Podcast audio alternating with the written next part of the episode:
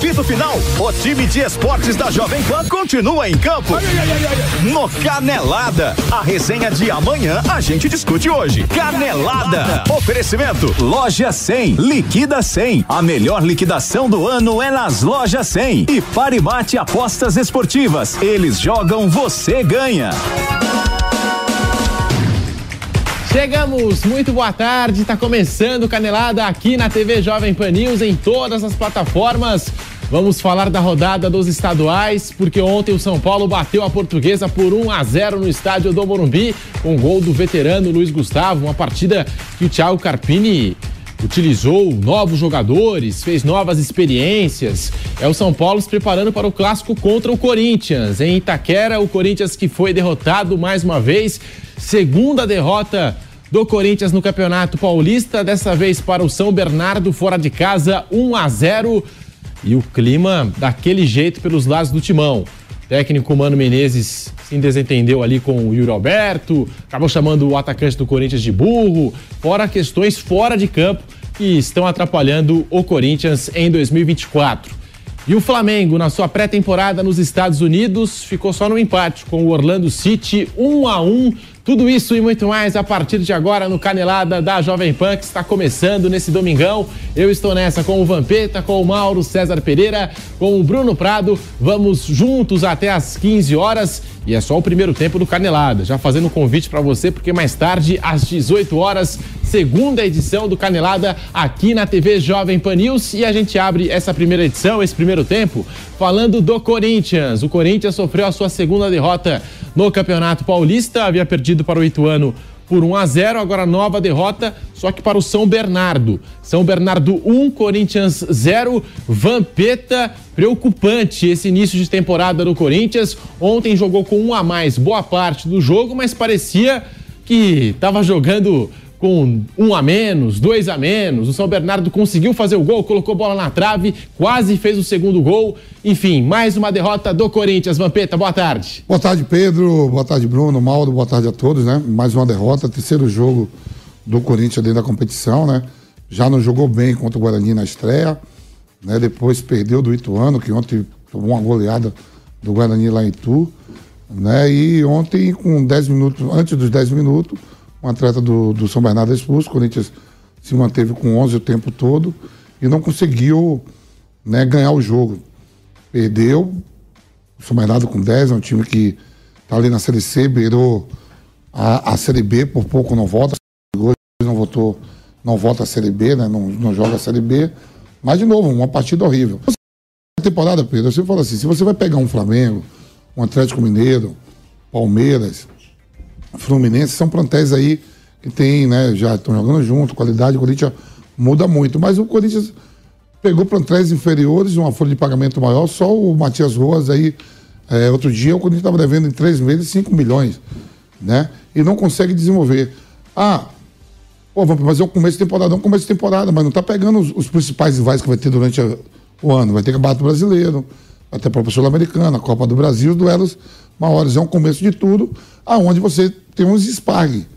Ah, mas o Guarani joga a Série B, ou o próprio Ituano joga a Série B, mas não tem um plantel de um, uma folha de pagamento de 20 milhões, 21 milhões. Você dá 5, 6 milhões aí pro São Bernardo, pô, os caras fazem uma festa que só Deus sabe. Esses 5, 6 milhões foram três meses do Matias Rojas, né? Então a diferença dentro de campo não faz. O Corinthians é muito mal, pouco ataca, pouco produz. E o São Bernardo se não joga com, com 10, ainda assim com 10, teve aquela bola na trave, uma bela jogada. O Silvinho, ex-jogador do Corinthians, começou a ganhar no Corinthians. E aí esse desentendimento que a gente vai falar aí do Mano com Yuri Alberto, me parece que está chegando né, o Pedro Raul, né? É. Contratado, o Márcio deu ontem essa notícia. Eu digo, peraí, mas tem que ver se está contratado mesmo, porque o outro lá, o Gapo, como é o nome? Gapo. O. Rodrigo Garro, o Mateuzinho também. É, tá atrás. chegando todo mundo. Agora tem o que Lucas ler. Veríssimo. É, o jurídico tem que ler o que está sendo escrito, o que é, que é, o que é, o que não é. Você também dá notícia que o Veríssimo deu uma, é, deu uma, uma estirigada, né? é, maldito homem que confia no homem, segundo o presidente do Corinthians, mas o Veríssimo falou a mesma coisa. Mas o começo muito mal. Terça-feira tem um clássico contra o São Paulo, onde o Corinthians vai tentar manter o tabu, nunca perdeu Itaquera, mas está muito próximo de acontecer isso.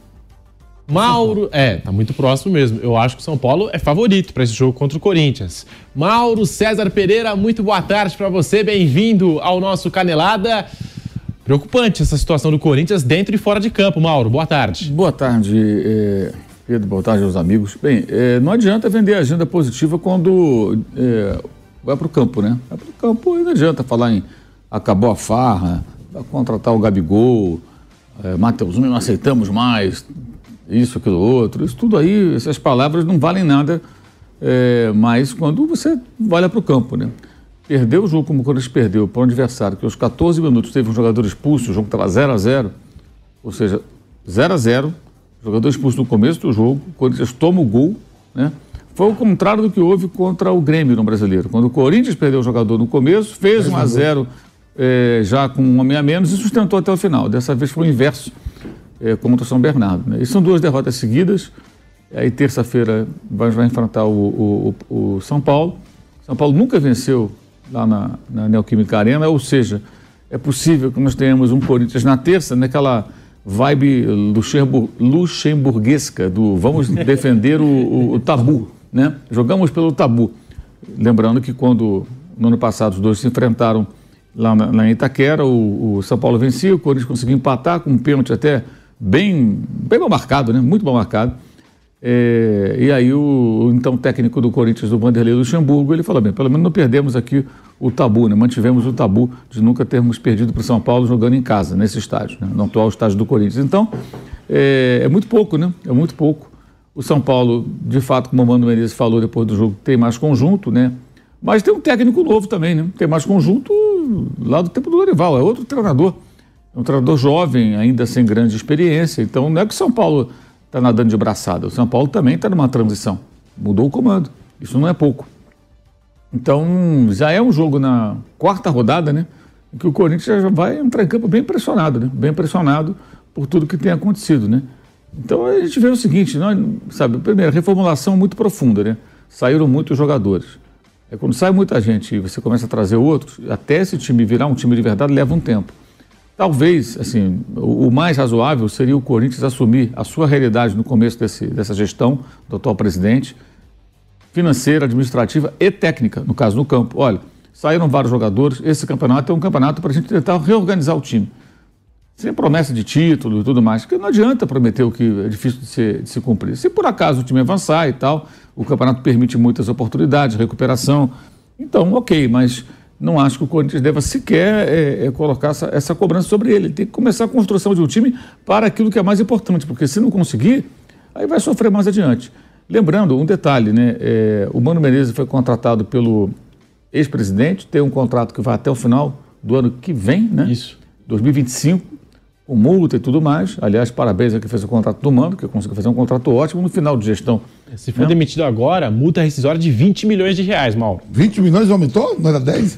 Foi para mais? Ah, não. Não, é. porque se ele for demitido ao final dessa temporada, aí já é outro valor. Aí cai. Uhum. Aí cai. Ou seja, eh, se tiver que mandar embora, são mais dois meses do valor bruto daquele patrocínio fantástico, uhum. maravilhoso, né? É, enfim, então a situação já começa meio delicada, mas acho que muito em função de uma expectativa criada totalmente desproporcional à realidade do clube. O Corinthians precisa de uma grande reforma e não de promessas difíceis, ou quase impossíveis, né, de serem cumpridas. E dentro de campo, o time é isso aí. É um momento perigoso, o tabu corre risco.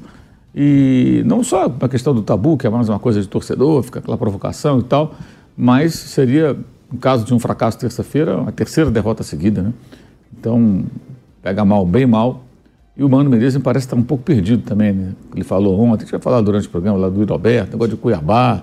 Quer dizer, cada hora que ele fala uma coisa, sai tudo errado, a fase também não é boa nas palavras. Bruno Prado, muito boa tarde para você, bem-vindo ao Canelado aqui da Jovem Pan. Depois do jogo, a torcida do Corinthians, as arquibancadas do primeiro de maio. Terça-feira é guerra, terça-feira é guerra em alusão ao clássico contra o São Paulo. A fase não é boa no Corinthians. Bruno Prado, boa tarde. Boa tarde, Pedro, Mauro, Vampeta, todos aqui.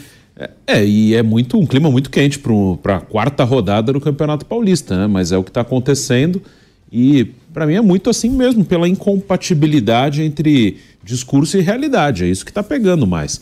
Porque é sempre bom lembrar né, que as, as coisas acabam, tem férias. O Corinthians brigou para não cair o ano passado no Campeonato Brasileiro. Corinthians jogou um brasileiro só para se manter na primeira divisão. Correu risco até o finalzinho do campeonato. Então, não era um time bom. Né? Se você brigou para não cair, é porque a coisa não estava boa. Aí saíram vários jogadores. Ok, você pode até entender. Jogadores que ganhavam muito já não vinham tão bem fisicamente. É, isso aí eu acho que é compreensível. Um deles, inclusive, se aposentou, que foi o Fábio Santos. Ok, mas uh, vieram poucos reforços, alguns não conseguiram estrear ainda, no caso do Rodrigo Garro, no caso do Gustavo Henrique, o Mateuzinho chegou e foi embora, é, então poucos reforços em campo.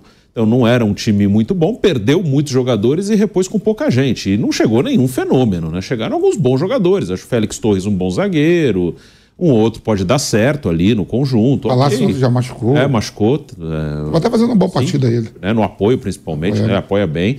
Então, pode até funcionar assim no conjunto, esses caras. Se, se a coisa estiver andando bem, eles podem até se encaixar bem, mas não tem nenhum cara assim que se fala, nossa, esse aqui muda o patamar do time. Agora é um time melhor porque tem esse cara. Não é.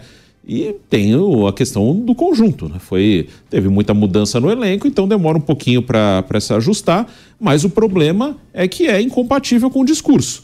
A, a atual diretoria pegou já uma situação muito difícil o Corinthians ele vinha mal porque tinha problemas financeiros, não conseguia montar um grande time, porque não tinha condição para isso, por más gestões de gestões anteriores, enfim. Esse pessoal que assumiu agora pegou já uma situação difícil, mas é incompatível com o discurso deles, né? Que eu até já falei, eu entendo o discurso eleitoral. O discurso eleitoral é uma coisa. Né? O discurso eleitoral é normal que a oposição é, bata mais forte, senão o cara que vai votar pensa: ah, se a oposição não bate, por que, que eu vou votar na oposição? vou votar em quem está aí. É, então é normal um discurso mais forte assim da oposição. Mas aí, quando você ganha, é outra situação. Uma coisa é ganhar a eleição, outra coisa, não, agora está tá na nossa mão. Ninguém quer saber se já estava ruim, se. É, agora a, co a, cobrança é em cima da gente que ganhou a eleição, que, vão, que vai ter que administrar o clube.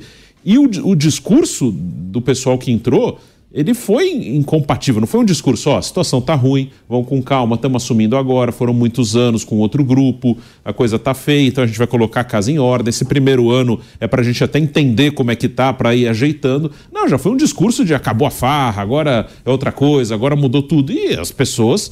É, principalmente de um time grande que não ganha título já há um bom tempo, o Corinthians não ganha um título desde 2019 que foi campeão paulista, foi o último título. Um time grande assim, a torcida tem essa carência, né? Então qualquer discurso mais é, animado, os caras compram, ah, beleza, agora vai mudar tudo, vamos.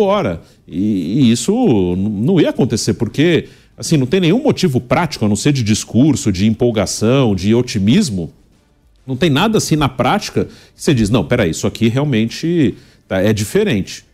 Eu não vi, assim, nem, nem mesmo no discurso. Eu nunca achei no, no discurso do pessoal que assumiu, assim, uma, nunca vi assim, uma diferença tão grande para o outro grupo. Mas, enfim, eles ganharam a eleição, eles têm, ainda é cedo para avaliar a gestão. Mas a expectativa criada é o que está causando é, já um clima mais quente logo no início do campeonato. Porque se você pegar do ano passado, não é anormal perder para São Bernardo. Ano passado perdeu para São Bernardo também. 2 a 0 é? É, não é normal. É, não devia ser pelo Corinthians, mas ano passado perdeu também. Então, é, a coisa está feia já faz tempo, mas o problema foi o discurso, não, que a partir de agora vai ser diferente. E nem seria possível que fosse tão diferente em tão pouco tempo. Ô Vampeta, fazendo as contas, o jogador do São Bernardo foi expulso com 14 minutos do primeiro tempo. Ou seja, o Corinthians jogou 76 minutos com um atleta a mais fora os acréscimos, que eu não estou contabilizando. Teve parar, mesmo é, assim. Teve a parada por causa dos sinalizadores, também, né? Também, teve a parada com os sinalizadores, e mesmo assim, o Corinthians não conseguiu nem o gol de empate, Vampeta. E a atuação muito fraca do Matias Rojas, do Fausto Vera, mais uma vez, e o Uri Alberto sem confiança alguma. Desastrosa atuação do Corinthians no ABC Paulista, Vamp. Então, Pedro, quando tava. Né, quando o Corinthians. Quando o São Bernardo fica com 10, o Corinthians parecia que já estava ganhando o jogo com um homem a mais e quando o São Bernardo atacava, a defesa toda desorganizada, né? As duas laterais, tudo. Quando o Corinthians faz, toma um a 0 o gol do Silvinho, depois o Silvinho faz uma jogada individual de novo. O, o, leva uma bola na trave. Isso. Né? Poderia ter terminado pelo tempo 2 a 0 Teve uma outra finalização é, também. aí o Corinthians no segundo tempo entra o Wesley, entra Romero, ainda no primeiro tempo, tentando alguma coisa, mas pouco produtivo a parte ofensiva. Né? Teve uma chance clara com o Romero, que chapou para fora, mas muito abaixo daquilo do que vai ser a temporada. É um começo de temporada, é. Só que nesse começo de temporada, você tem o Campeonato Paulista para frente, você vai pegar times pô, mais cascudo aí. A gente tá vendo aí a montagem dos plantéis, o Flamengo, o Palmeiras, o próprio Internacional, né, Grêmio, Fluminense já tem uma base. Vai, é esse, é esses clubes aí que o Corinthians vai enfrentar, Atlético Paranaense, e não consegue resolver diante do Ituano, do São Bernardo. Ah, é começo para os caras também, só que os caras também têm calendário cheio, né? Sim. O Ituano joga a Série B, o Guarani joga a Série B, o próprio São Bernardo joga a Série C. Então você tem que medir esforços, é, ver a força. Se faz muito, muita diferença. Por enquanto, esses três jogos, eu não vi, não, não vi nada que acrescentou nada demais. Até na parte individual dos atletas também. E a gente fez esse levantamento aqui, né, Vamp? Todos os times, com exceção da portuguesa, no Campeonato Paulista, possuem uma divisão. Ou seja, basicamente todas as equipes do Campeonato Paulista, elas têm um calendário. Então não tem mais essa desculpa de que ah, a gente enfrentou um adversário que começou a treinar em dezembro, já vem se preparando há uhum. muito mais tempo. Não. Se teve time que voltou mais cedo, voltou no máximo são, são uma com, semana antes. Com a queda do Santos, são sete times na Série B. Sete na Série B. E outra, o Corinthians, o Vamp citou aqui, a folha salarial, um jogador do Corinthians, a, a multa lá e as dívidas com o Matias Sorra já banca o elenco todo do São Bernardo. Quantos meses? Só um. É, é, um problema quando a bola começa a rolar, né? Quando tá em dezembro, janeiro, que é só conversa, discurso, vamos contratar esse aqui, vamos fazer não sei o quê. Todo mundo é craque, quem tá chegando, né? O jogador, às vezes, nota 5. Nossa, contratação. Tá mas quando a bola começa a rolar é um problema, né? Quando, no, quando sai do, da, do discurso, aí sempre dá problema, né? Já começa cedo. O Mauro César, o Corinthians com um a mais em boa parte do tempo, não conseguiu pressionar o São Bernardo, levou muitos contra-ataques, mesmo jogando com um a mais, o que é curioso. E o São Bernardo explorando ali as costas do Fagner, do Palácios, que depois acabou saindo lesionado.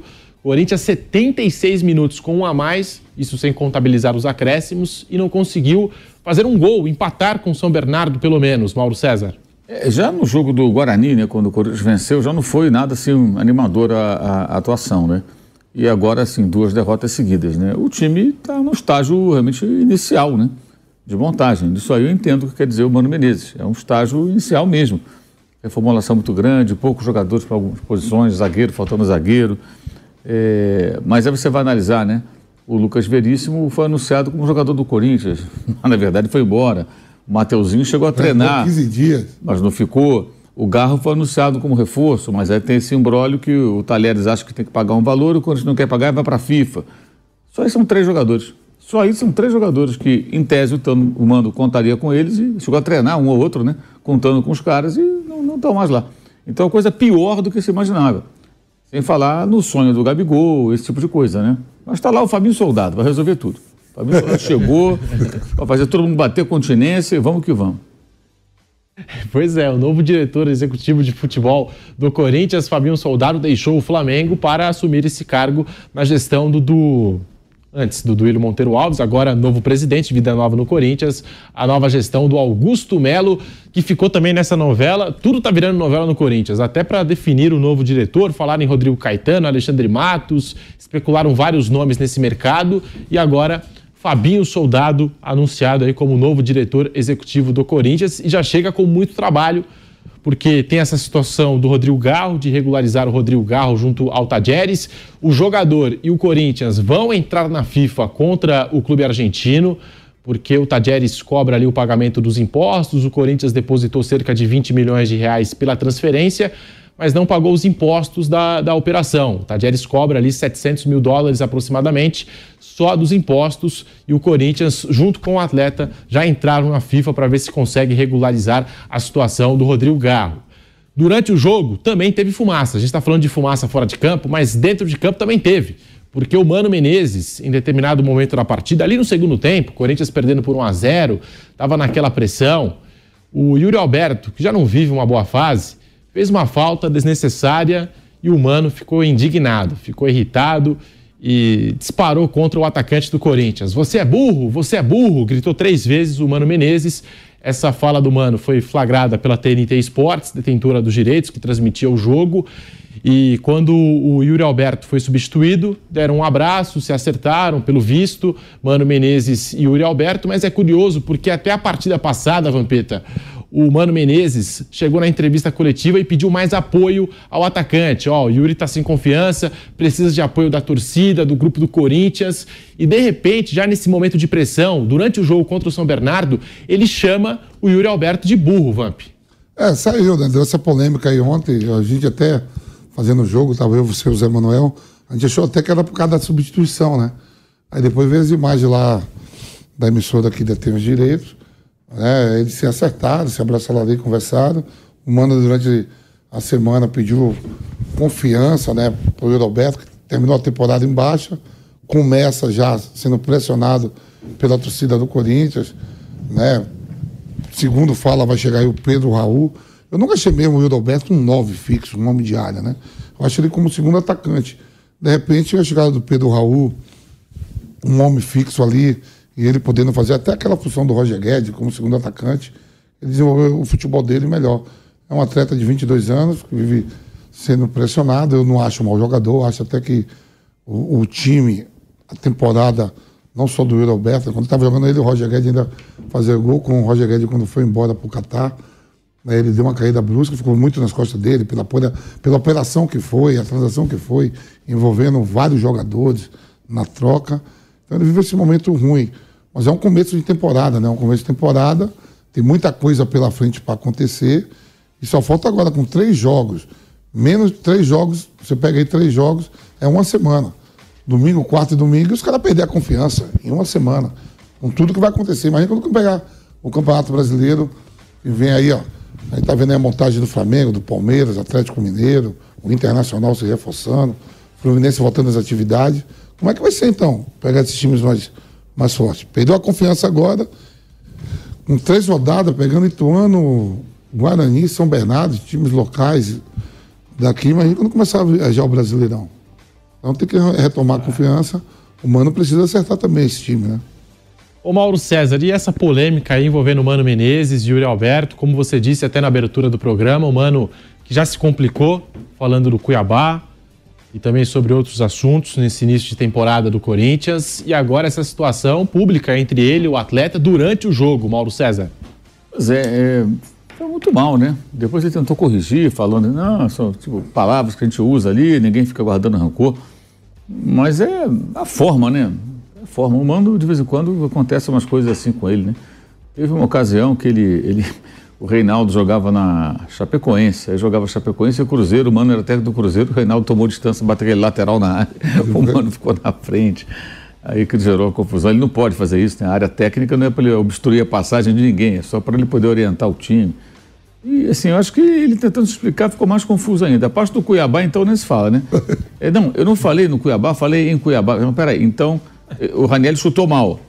No Cuiabá, não pode chutar mal, mas em Cuiabá pode chutar mal? Como é que é isso? Não importa, você está.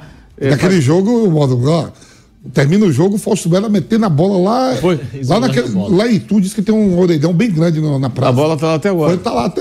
Então, ó, o, próprio, o próprio Roberto também tentou dar uma bicicleta, meteu lá em cima, batia as ruas.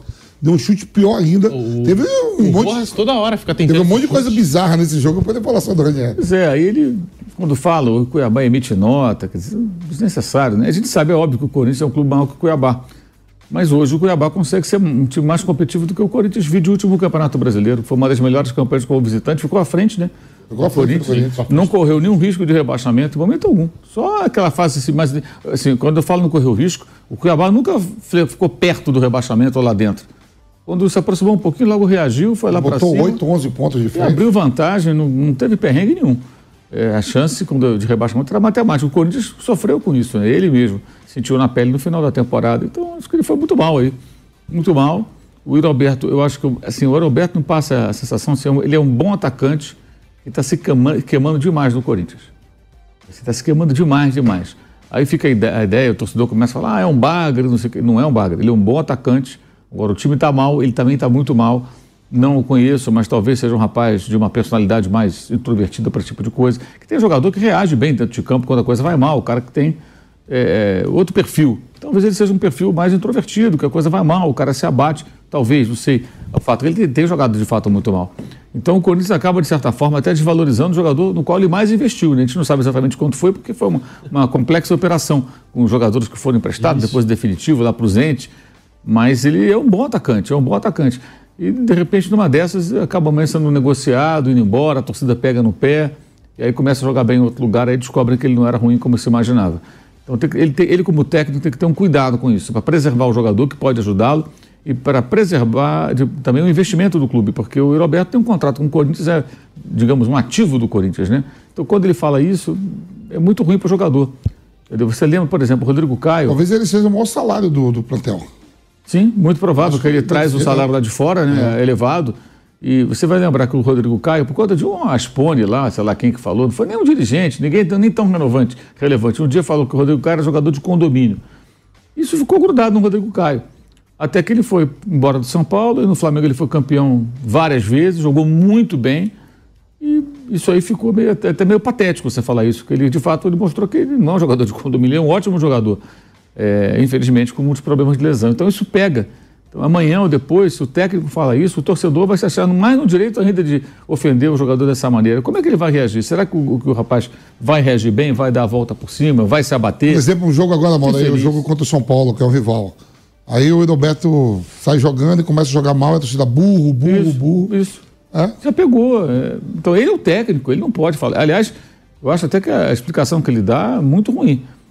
É, o, o mais razoável de cabeça fria seria se desculpar publicamente, acho eu.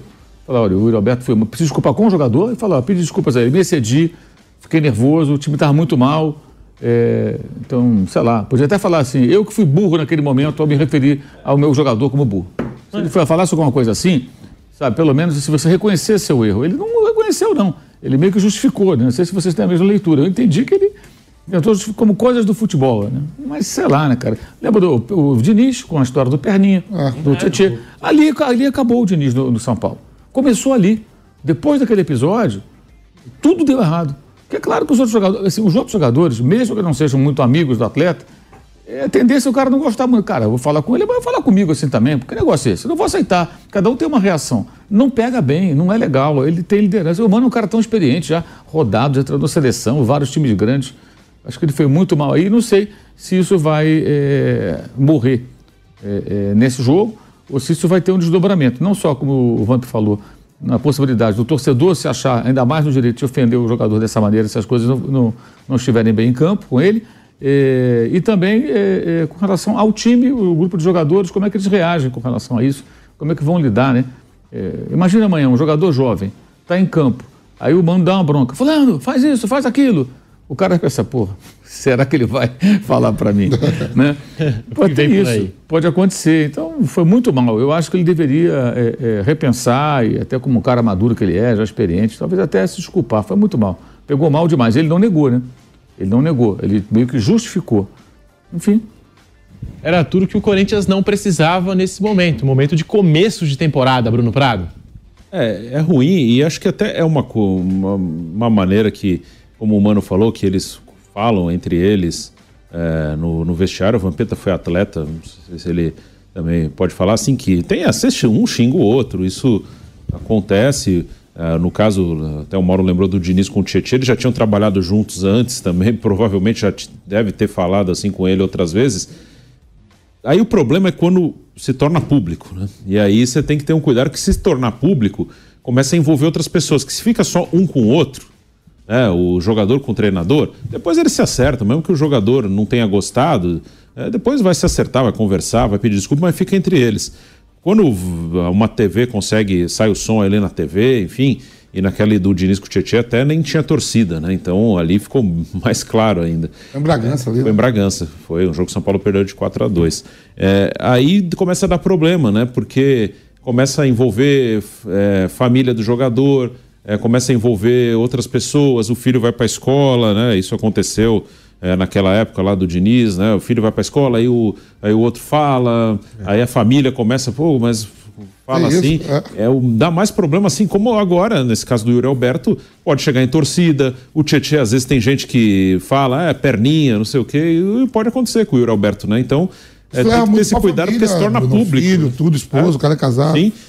Todo mundo vê tudo, né? E no caso do Diniz com o Tietchan foi muito isso que pegou, assim, que começou família dizer, ah, é assim que provavelmente lá no Audax do Vampeta, que eles trabalharam deve juntos, o Diniz já deve ter xingado o Tietchan daquele jeito um monte de vezes. É. E, mas se ninguém ficar, sabe, fica só entre eles, eles se resolvem. Mas quando vaza, aí dá problema, porque aí começa a envolver outras pessoas, é, amigos, familiares do jogador, aí torcida, torcida começa a botar apelido, começa... Aí é ruim, né? Então, é, o melhor é que o Mano rapidamente converse com o jogador ou publicamente na próxima vez da entrevista, é, porque isso pode virar uma coisa grande, uma coisa que poderia ser pequena se ficasse só entre eles, mas quando se torna público fica grande. Mas independente disso, eu tenho muita dúvida se o Yuri Alberto vai conseguir se reerguer no Corinthians, porque eu concordo que ele não é um jogador ruim, ele não O é. pessoal tá falando, É, não, sim. a carreira dele, no Jogou jogou muito. Jogou em seleção de base também. Tudo. Então ele é um bom jogador. Eu acho que é um cara que pode jogar bem aqui no, no Campeonato Brasileiro. Tem 22 anos, viu, Bruno? É, é jovem. Mas no Podia Corinthians. seleção pré-olímpica aí. Podia, ainda, ainda dava. Ele jogou o último pré-olímpico até em 2020. É, ele não foi para Olimpíada, mas jogou pré-olímpico. Então, é um cara que talvez no Corinthians não consiga mais, porque já está um ano e meio no Corinthians e a coisa não anda, né? Às vezes um- dura dois, três meses, aí o cara se acerta. Mas depois de um ano e meio, aí qualquer coisa, o cara joga bem. Ele de vez em quando faz os gols dele, ele faz um gol. Aí todo mundo fala, não, a partir de agora é outra coisa. Só que se ele fica mais dois sem, sem marcar, ah, já volta tudo acumulado. Então, não sei se ele vai conseguir no Corinthians se reerguer. Mas ele pode jogar bem em, em vários clubes aí do país. Vamos ouvir o técnico do Corinthians, Mano Menezes. Depois vou querer saber do Vampeta mais sobre esse assunto, como que o vestiário do Corinthians, de repente, recebeu essa notícia e esse comentário, enfim, o que aconteceu dentro de campo entre Mano Menezes e Yuri Alberto. Mas vamos ouvir o técnico do Corinthians, ele fala e você acompanha aqui no Canelada da Jovem Pan. A gente não descontextualiza, só descontextualiza quem quer fazer um tumulto. O jogo é um lugar onde as palavras são fortes, né? Mas a gente se abraça logo depois porque sabe que a cobrança não é pessoal, né? A atitude pode ter sido burra naquele momento. É uma falta de ataque, você não pode fazer uma falta de ataque, você está com um homem a mais. Nós temos cinco, seis faltas de ataque. Né? Então a gente, quando se refere a isso, sempre é a atitude, não é a pessoa. Né? E, e quem deu meio chutinho sabe que é assim. Tá? A questão de, de Yuri Alberto, do abraço, é porque Yuri tem se dedicado muito sempre, todos os treinos, todos os jogos.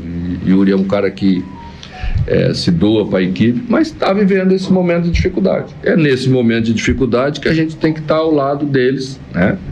Cobrar duro, mas, mas, mas dar carinho, né? A gente é assim, esse faz, essa é uma parte que faz parte do, do trabalho do treinador. Eu acho que a nossa equipe precisa construir mais para ele. É um jogador que depende dessa construção, né? É, se a gente olhar o jogo em si, Yuri não errou nada, né? Então você vê, com um homem a mais jogando 90 e poucos minutos, o seu centroavante precisa receber bola numa condição melhor. E essa é uma obrigação nossa como equipe e como característica de jogador para tirar o melhor do Yuri. Eu tenho certeza que isso vai voltar a acontecer.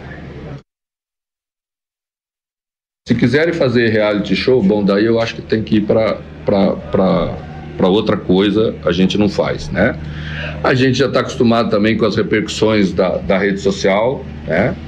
Você fala em Cuiabá, a pessoa escreve no Cuiabá, e aí cria uma crise, tenta criar uma crise no clube, então era em Cuiabá, não era no Cuiabá, tá? Estava se referindo a um chute de longa distância, então depois você chutou lá de Cuiabá, esse foi o termo que eu usei com o Ranielli. Então tudo mais já faz parte de uma derrota, porque aí tem que aumentar a derrota, porque não tem tanta graça falar como você falou, que é no início do trabalho, que vai ser assim mesmo, que vai demorar um pouco para se construir aquilo que precisa se construir. Né?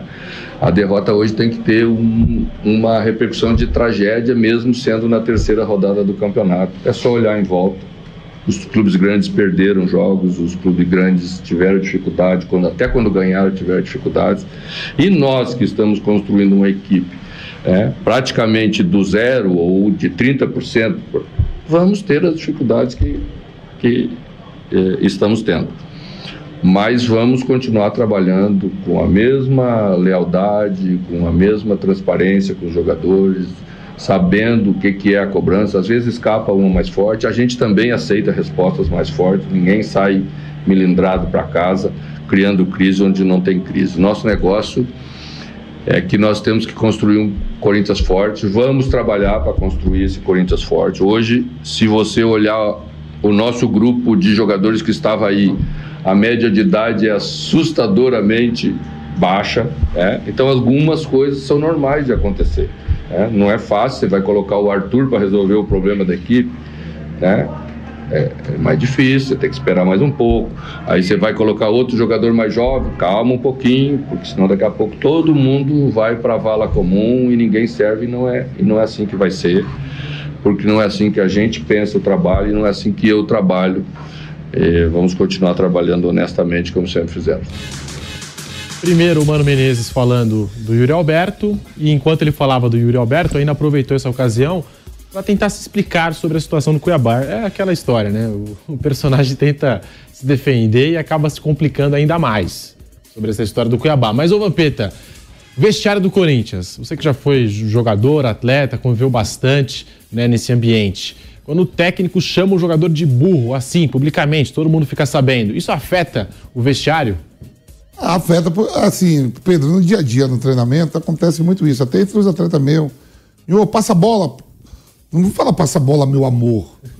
Ô, me dá uma chegada, ô, meu bem, eu vou dar uma beliscada no seu tornozelo. Vem cá, lindão. Isso, mas agora com rede social, o mano falou aí, ó.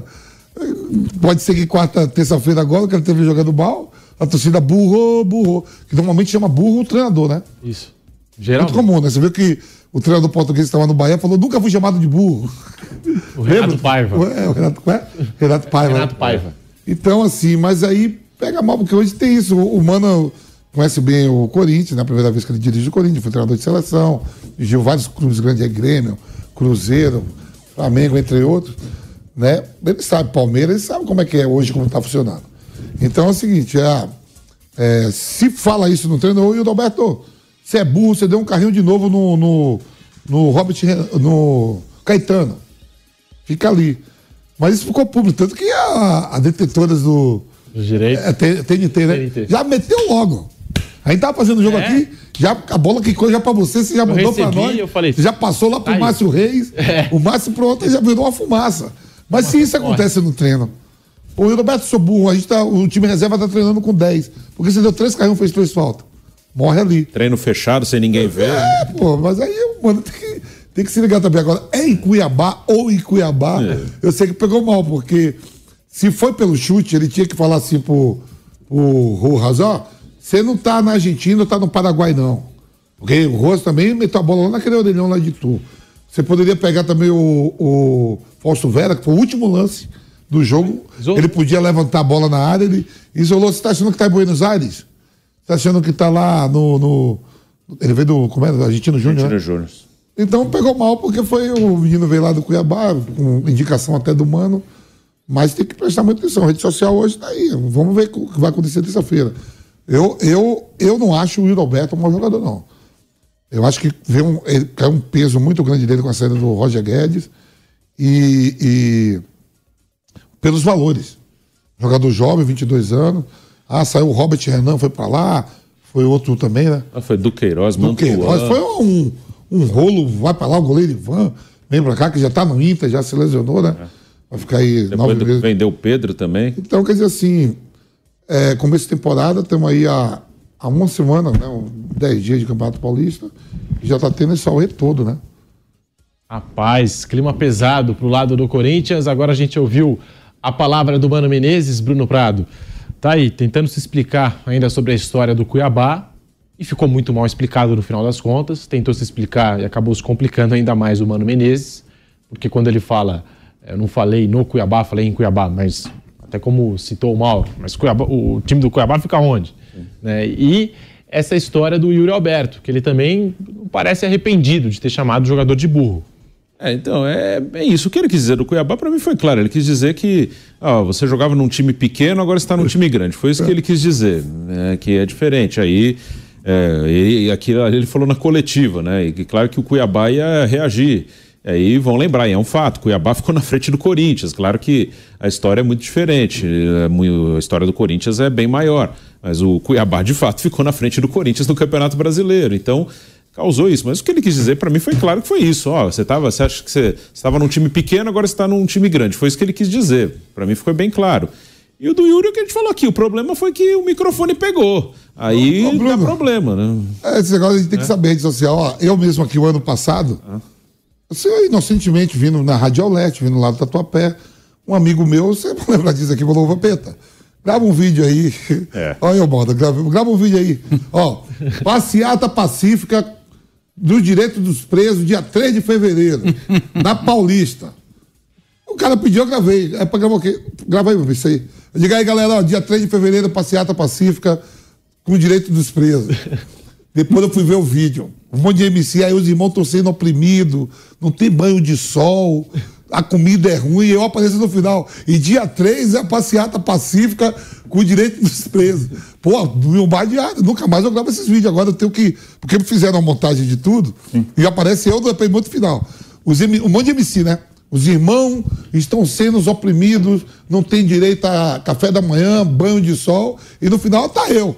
Passeata pacífica Dia 3, pô, todo bocado de pau. Então, hoje rede social é isso tudo. Eu agora para gravar vídeo é feliz aniversário e tchau.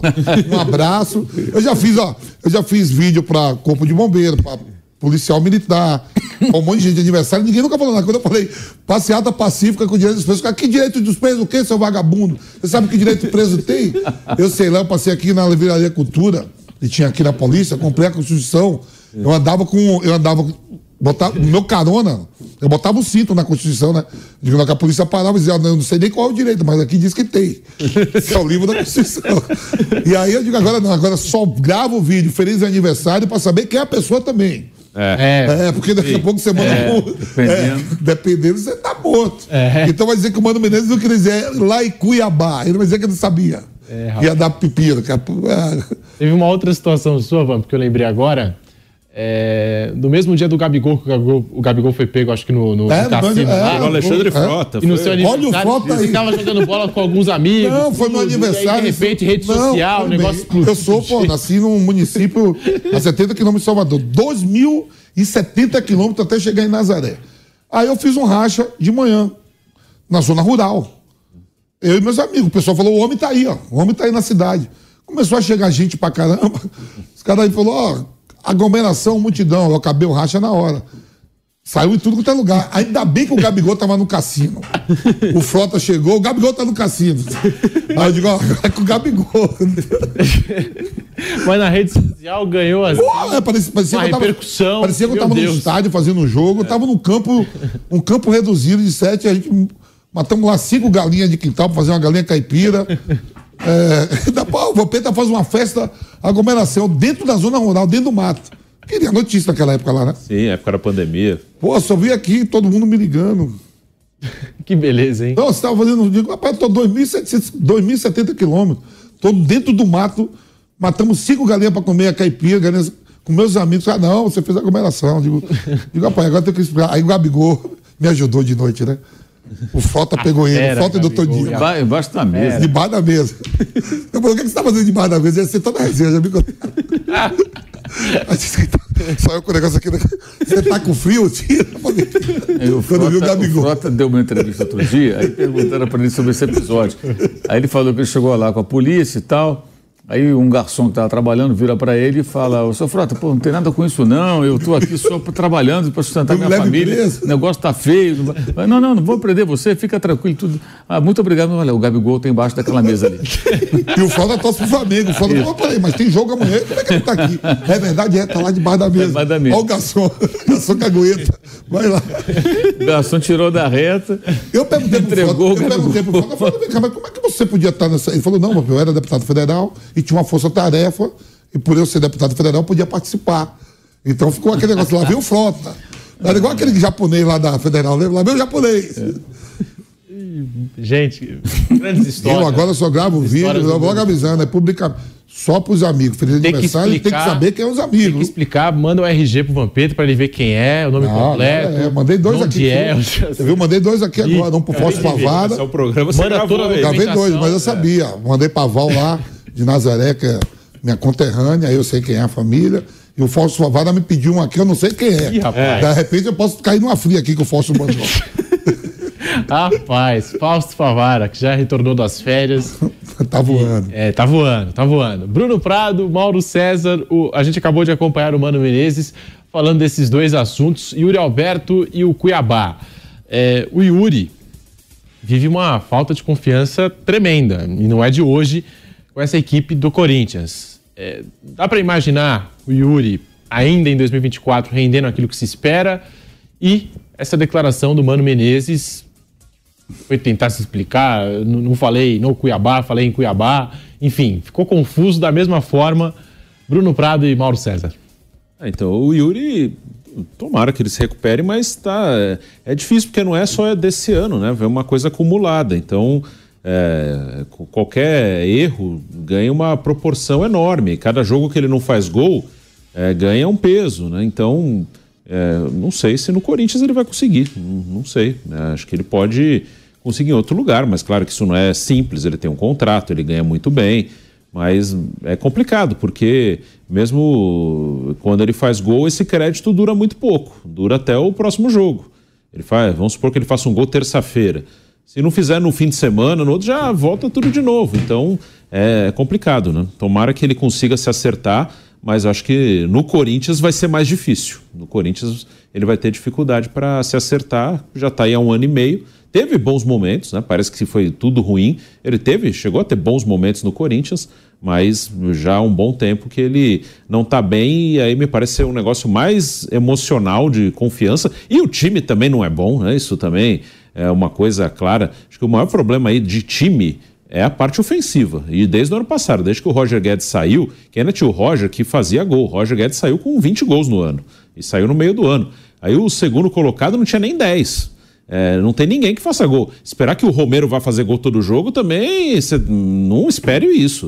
Eu até fui olhar a estatística do Romero, a melhor temporada dele, acho que ele fez 12 gols. Então não, não vai Melhor. esperar é, que o Romero vá terminar a temporada com 20, 20 e poucos gols, que isso nunca aconteceu na carreira dele. Então o Corinthians ele tem essa dificuldade. O Yuri poderia ser esse cara para entregar, sei lá que seja, 20 gols no ano, mas tá complicado, né? O, a parte ofensiva do Corinthians ela tem muito problema e já não é desse ano, uma coisa que já vem de um tempo. É, como até explicou o Mano Menezes, o conjunto do Corinthians é um jogador que precisa de um certo su- suporte na frente. E tá difícil, né? Porque o Fausto Vera não vem correspondendo às expectativas. O Matias Rojas, que fica insistindo naquele chute de fora da área toda hora e quase nunca acerta o gol, nunca, quase nunca acerta o alvo. O Matias Rojas também não vem jogando futebol. O Augusto Melo falou que estava naquele ritmo. Finge que paga, finge que joga. Agora já pagou. Cadê o futebol do Matias Rojas? O torcedor tá cobrando. E o Rodrigo Garro, que vive essa pendência toda aí com o Corinthians, agora entrando na FIFA.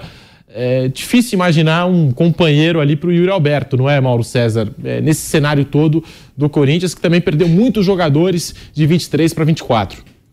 O Corinthians tem que recuperar esses jogadores, tem que colocar esses caras para jogar e tentar recuperar, mas o estágio do coletivo do time está muito abaixo, né? então a caminhada é muito longa.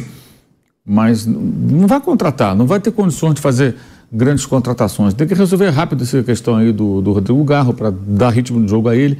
Aí você paga também um pouco pelas contratações precipitadas da outra gestão. O próprio Rojas é uma delas. Imaginaram um jogador muito diferente do que ele de fato é. A gente Você falou sobre isso lá aqui, no né? começo. A gente falava, um jogador assim, assim, assim e tal.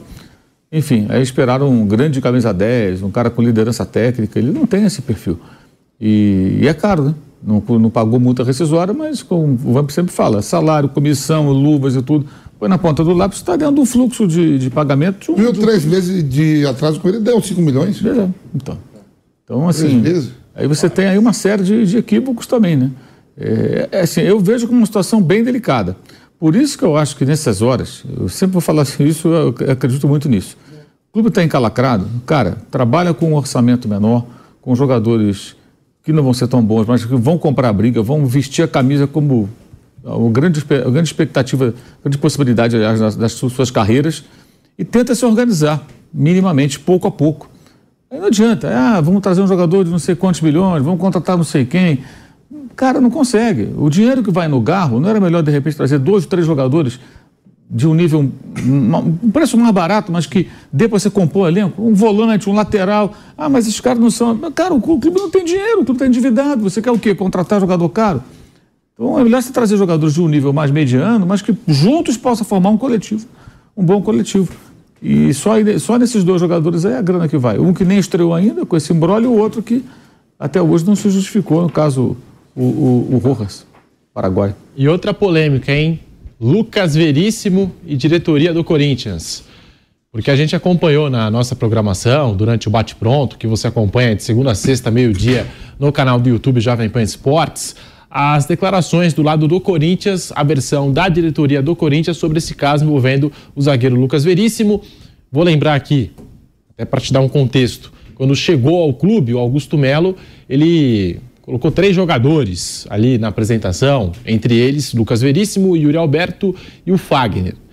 E aproveitou o momento para anunciar que já estava tudo certo com o Lucas Veríssimo, a permanência do jogador. Acontece que não tinha nada assinado e o Lucas Veríssimo se acertou com o futebol Qatar e deixou o Corinthians. E aí o Augusto Melo falou: ó, oh, maldito homem que confia no homem, a gente não vai mais confiar em palavra de jogador. Parecido com a história do Caio Paulista com o São Paulo, né? O diretor joga para o jogador, o jogador joga para o diretor, enfim. O Lucas Veríssimo se manifestou através das redes sociais, publicou um texto se despedindo da torcida do Corinthians e aproveitou para dar uma cutucada nessa nova direção do Corinthians, do Augusto Melo, do Rubão, agora do Fabinho Soldado. Tá aí a publicação do Lucas Veríssimo nas redes sociais. Ele disse que a verdade vai prevalecer no final do texto de agradecimento, e ainda repetiu as palavras de Augusto Melo: Maldito homem que confia no homem. Frase usada por Augusto nos últimos dias. E nós temos aqui, ó, o texto, eu vou ler para vocês, aqui na TV Jovem Pan News, no canal do YouTube Jovem Pan Esportes. Abre aspas para Lucas Veríssimo. Chegou a hora de dizer até breve. Defender o Corinthians foi uma grande honra, na qual vou guardar para sempre comigo. Foi também a decisão mais rápida e acertada que já tomei ao longo da minha carreira profissional. Realizei um sonho vestindo esta camisa. Ver a Fiel lotando a arena e empurrando o time foi algo surreal e levarei para sempre comigo. Procurei dar sempre o meu melhor por esse clube. Empenho, dedicação e entrega nunca faltaram. Afinal, jogar no Corinthians é isso. Só posso agradecer todo o apoio desde a primeira ligação que recebi para falar sobre esse grande desafio. No primeiro dia no clube, desde funcionários, comissão técnica e companheiros, ele não cita, por exemplo, diretoria. Fui muito bem acolhido por todos, além da torcida que sempre me tratou com respeito e muito carinho. Afinal, jogar e viver o Corinthians não é para qualquer um. Tenho certeza que a verdade ainda prevalecerá. E ainda colocou: Maldito homem que confia no homem. Valeu, timão! Lucas Veríssimo se pronunciando. Vampeta, essa história ainda vai dar o que falar.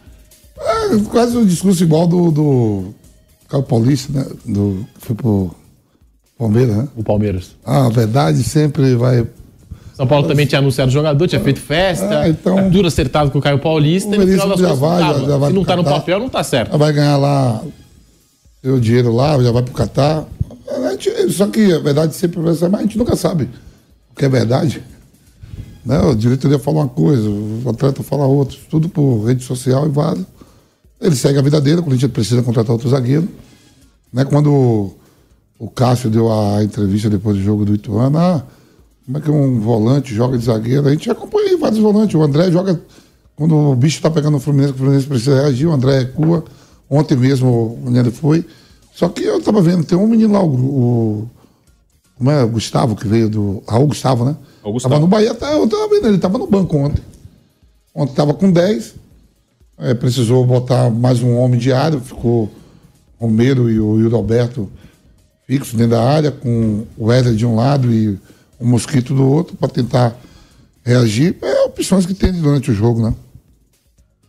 O Mauro, até falando sobre essa situação do Veríssimo, é, vou lembrar no caso do São Paulo, que eu citei, que eu acho que é parecido, São Paulo e Caio Paulista, porque eu, eu, eu, imagino, a gente não sabe, a gente não tem todas as informações, mas Caio Paulista, campeão da Copa do Brasil, fez um excelente ano pelo São Paulo, estava é, esperando esse empenho da diretoria do São Paulo para garantir a permanência dele.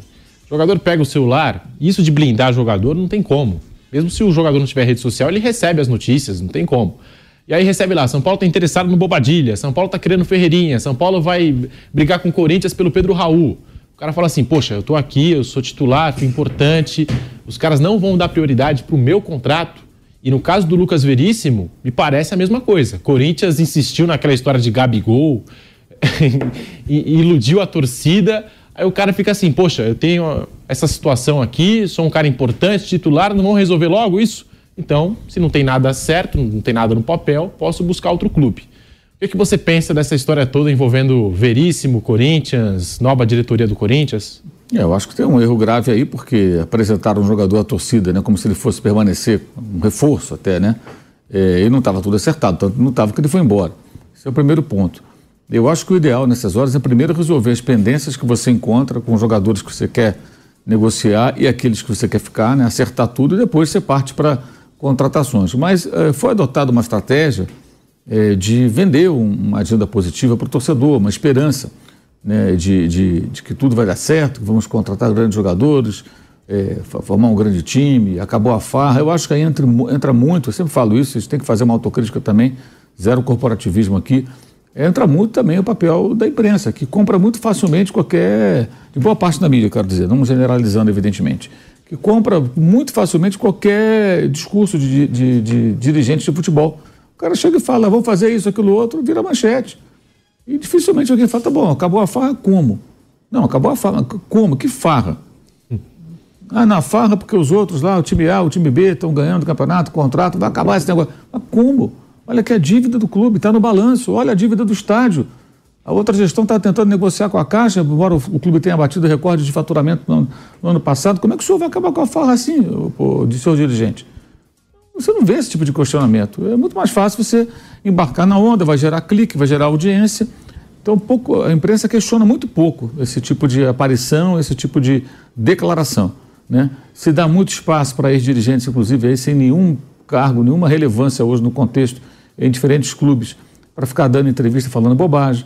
Aí os caras abrem espaço, o cara fala, fala, fala um monte de besteira. Não tem menor relevância, não está no poder, não está mandando nada, mas fica falando besteira. Aí fica uma claque de bobalhões acreditando naquele cara, entendeu? Então, isso, isso tudo atrapalha muito o clube. Atrapalha demais, demais, demais mesmo. É muito, é muito fácil vender a agenda positiva. Eu acho que o Corinthians tinha que ter passado por um choque de realidade, está demorando, ainda está em tempo, porque é uma, é uma gestão que está no começo. Abre o jogo com a torcida, mostra a realidade, mostra a realidade financeira, estabeleça. Não adianta contratar uma auditoria. Contratar uma auditoria é mais ou menos o seguinte: você traz uma empresa para fazer né, um, um, passar um pente fino e, e, e mostrar para você a situação do clube ou da empresa, for uma companhia. Olha, o clube deve tanto, temos que fazer isso, as práticas de, de governança indicam nessa direção, você tem que fazer isso, isso, isso. É como você fazer um check-up, você vai no médico, ele pega todos aqueles resultados e fala para você, ó, você não pode comer isso, tem que tomar esse remédio, tem que fazer atividade física, isso, beleza, beleza. Aí você não faz nada que o médico mandou, não adiantou nada. A bateria de exames. Não adianta nada fazer consultoria se você não seguir depois é, é, aquele caminho que esse raio-x, essa, essa, essa ressonância magnética do clube vai apontar. E é o caso, os clubes vendem também essa ideia. Não, temos aqui uma auditoria e tal. Tudo bem, você pode contratar os serviços de uma empresa de porte séria é, é, que faça essa, esse diagnóstico, digamos assim. Mas se você depois disso não tomar as medidas necessárias, por mais duras que elas possam ser, não vai adiantar nada, gente. É aí que se fala? Ah, não, contratamos.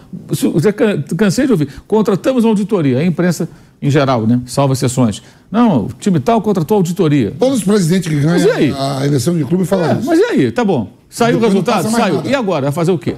Quando saiu a auditoria, eles não falou é. mais nada. O que, que a auditoria apresentou? Daqui a alguns dias tem que perguntar.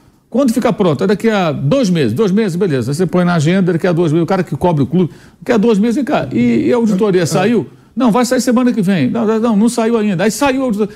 O que, que eles disseram? Nunca disseram, sai, só sai da próxima é, gestão. Disseram isso, isso, isso, isso. E o que, que vocês vão fazer? Posso entrevistar o cara da, da empresa de auditoria para entender? É isso o caminho, gente. Então falta muito é, é, é, no dia a dia dos clubes um pouco mais de discussão sobre esses assuntos. Porque não adianta, cara, tudo passa por ali, não, não tem jeito. Não, não, existe saída, não tem mágica. Você pode até montar um time que você não tem condições e se sustentar durante um tempo, mas não vai ter é, é, uma, uma, vida útil muito longa essa, essa, essa fantasia né, que se cria muitas vezes. E o caso do Corinthians é muito emblemático, você vê, é muito constrangedor, né? O jogador saindo dessa maneira, que o Veríssimo saiu, o Garro treinando não pode jogar. Mateuzinho voltando. O Mateuzinho vai embora. Não dá, né? O Mateuzinho está tá para ir pro Botafogo lá. Ontem né? o Joe Tex estava lá. Rapidinho. Com. É, o time dele estava jogando no mesmo horário. No mesmo horário. A gente, Tava lá vai até Flamengo. tocar, a gente vai até tocar nesse assunto, porque eu vou precisar fazer um rápido intervalo em todas as plataformas e na sequência, Flamengo ficou no empate com o Orlando City. Nós vamos atualizar a situação envolvendo o Mateuzinho, Flamengo, Botafogo e também falar sobre o jogo. Mais tarde tem o clássico da saudade, Palmeiras e Santos, e ainda sobre o Corinthians, essa novela envolvendo Pedro Raul. Se tem algo definitivo ou não. Então voltamos já com o Canelada. Fica aí que é rapidinho. Canelada. Você está pronto para ganhar? Conheça Parimate, a casa internacional de apostas esportivas que veio para agitar o seu jogo. Quer apostar com o máximo de diversão? Agora você pode. A mais rápida plataforma de apostas com as melhores cotações e maiores ganhos, seja em futebol, basquete e esportes e qualquer jogo que você queira apostar, eles jogam, você ganha.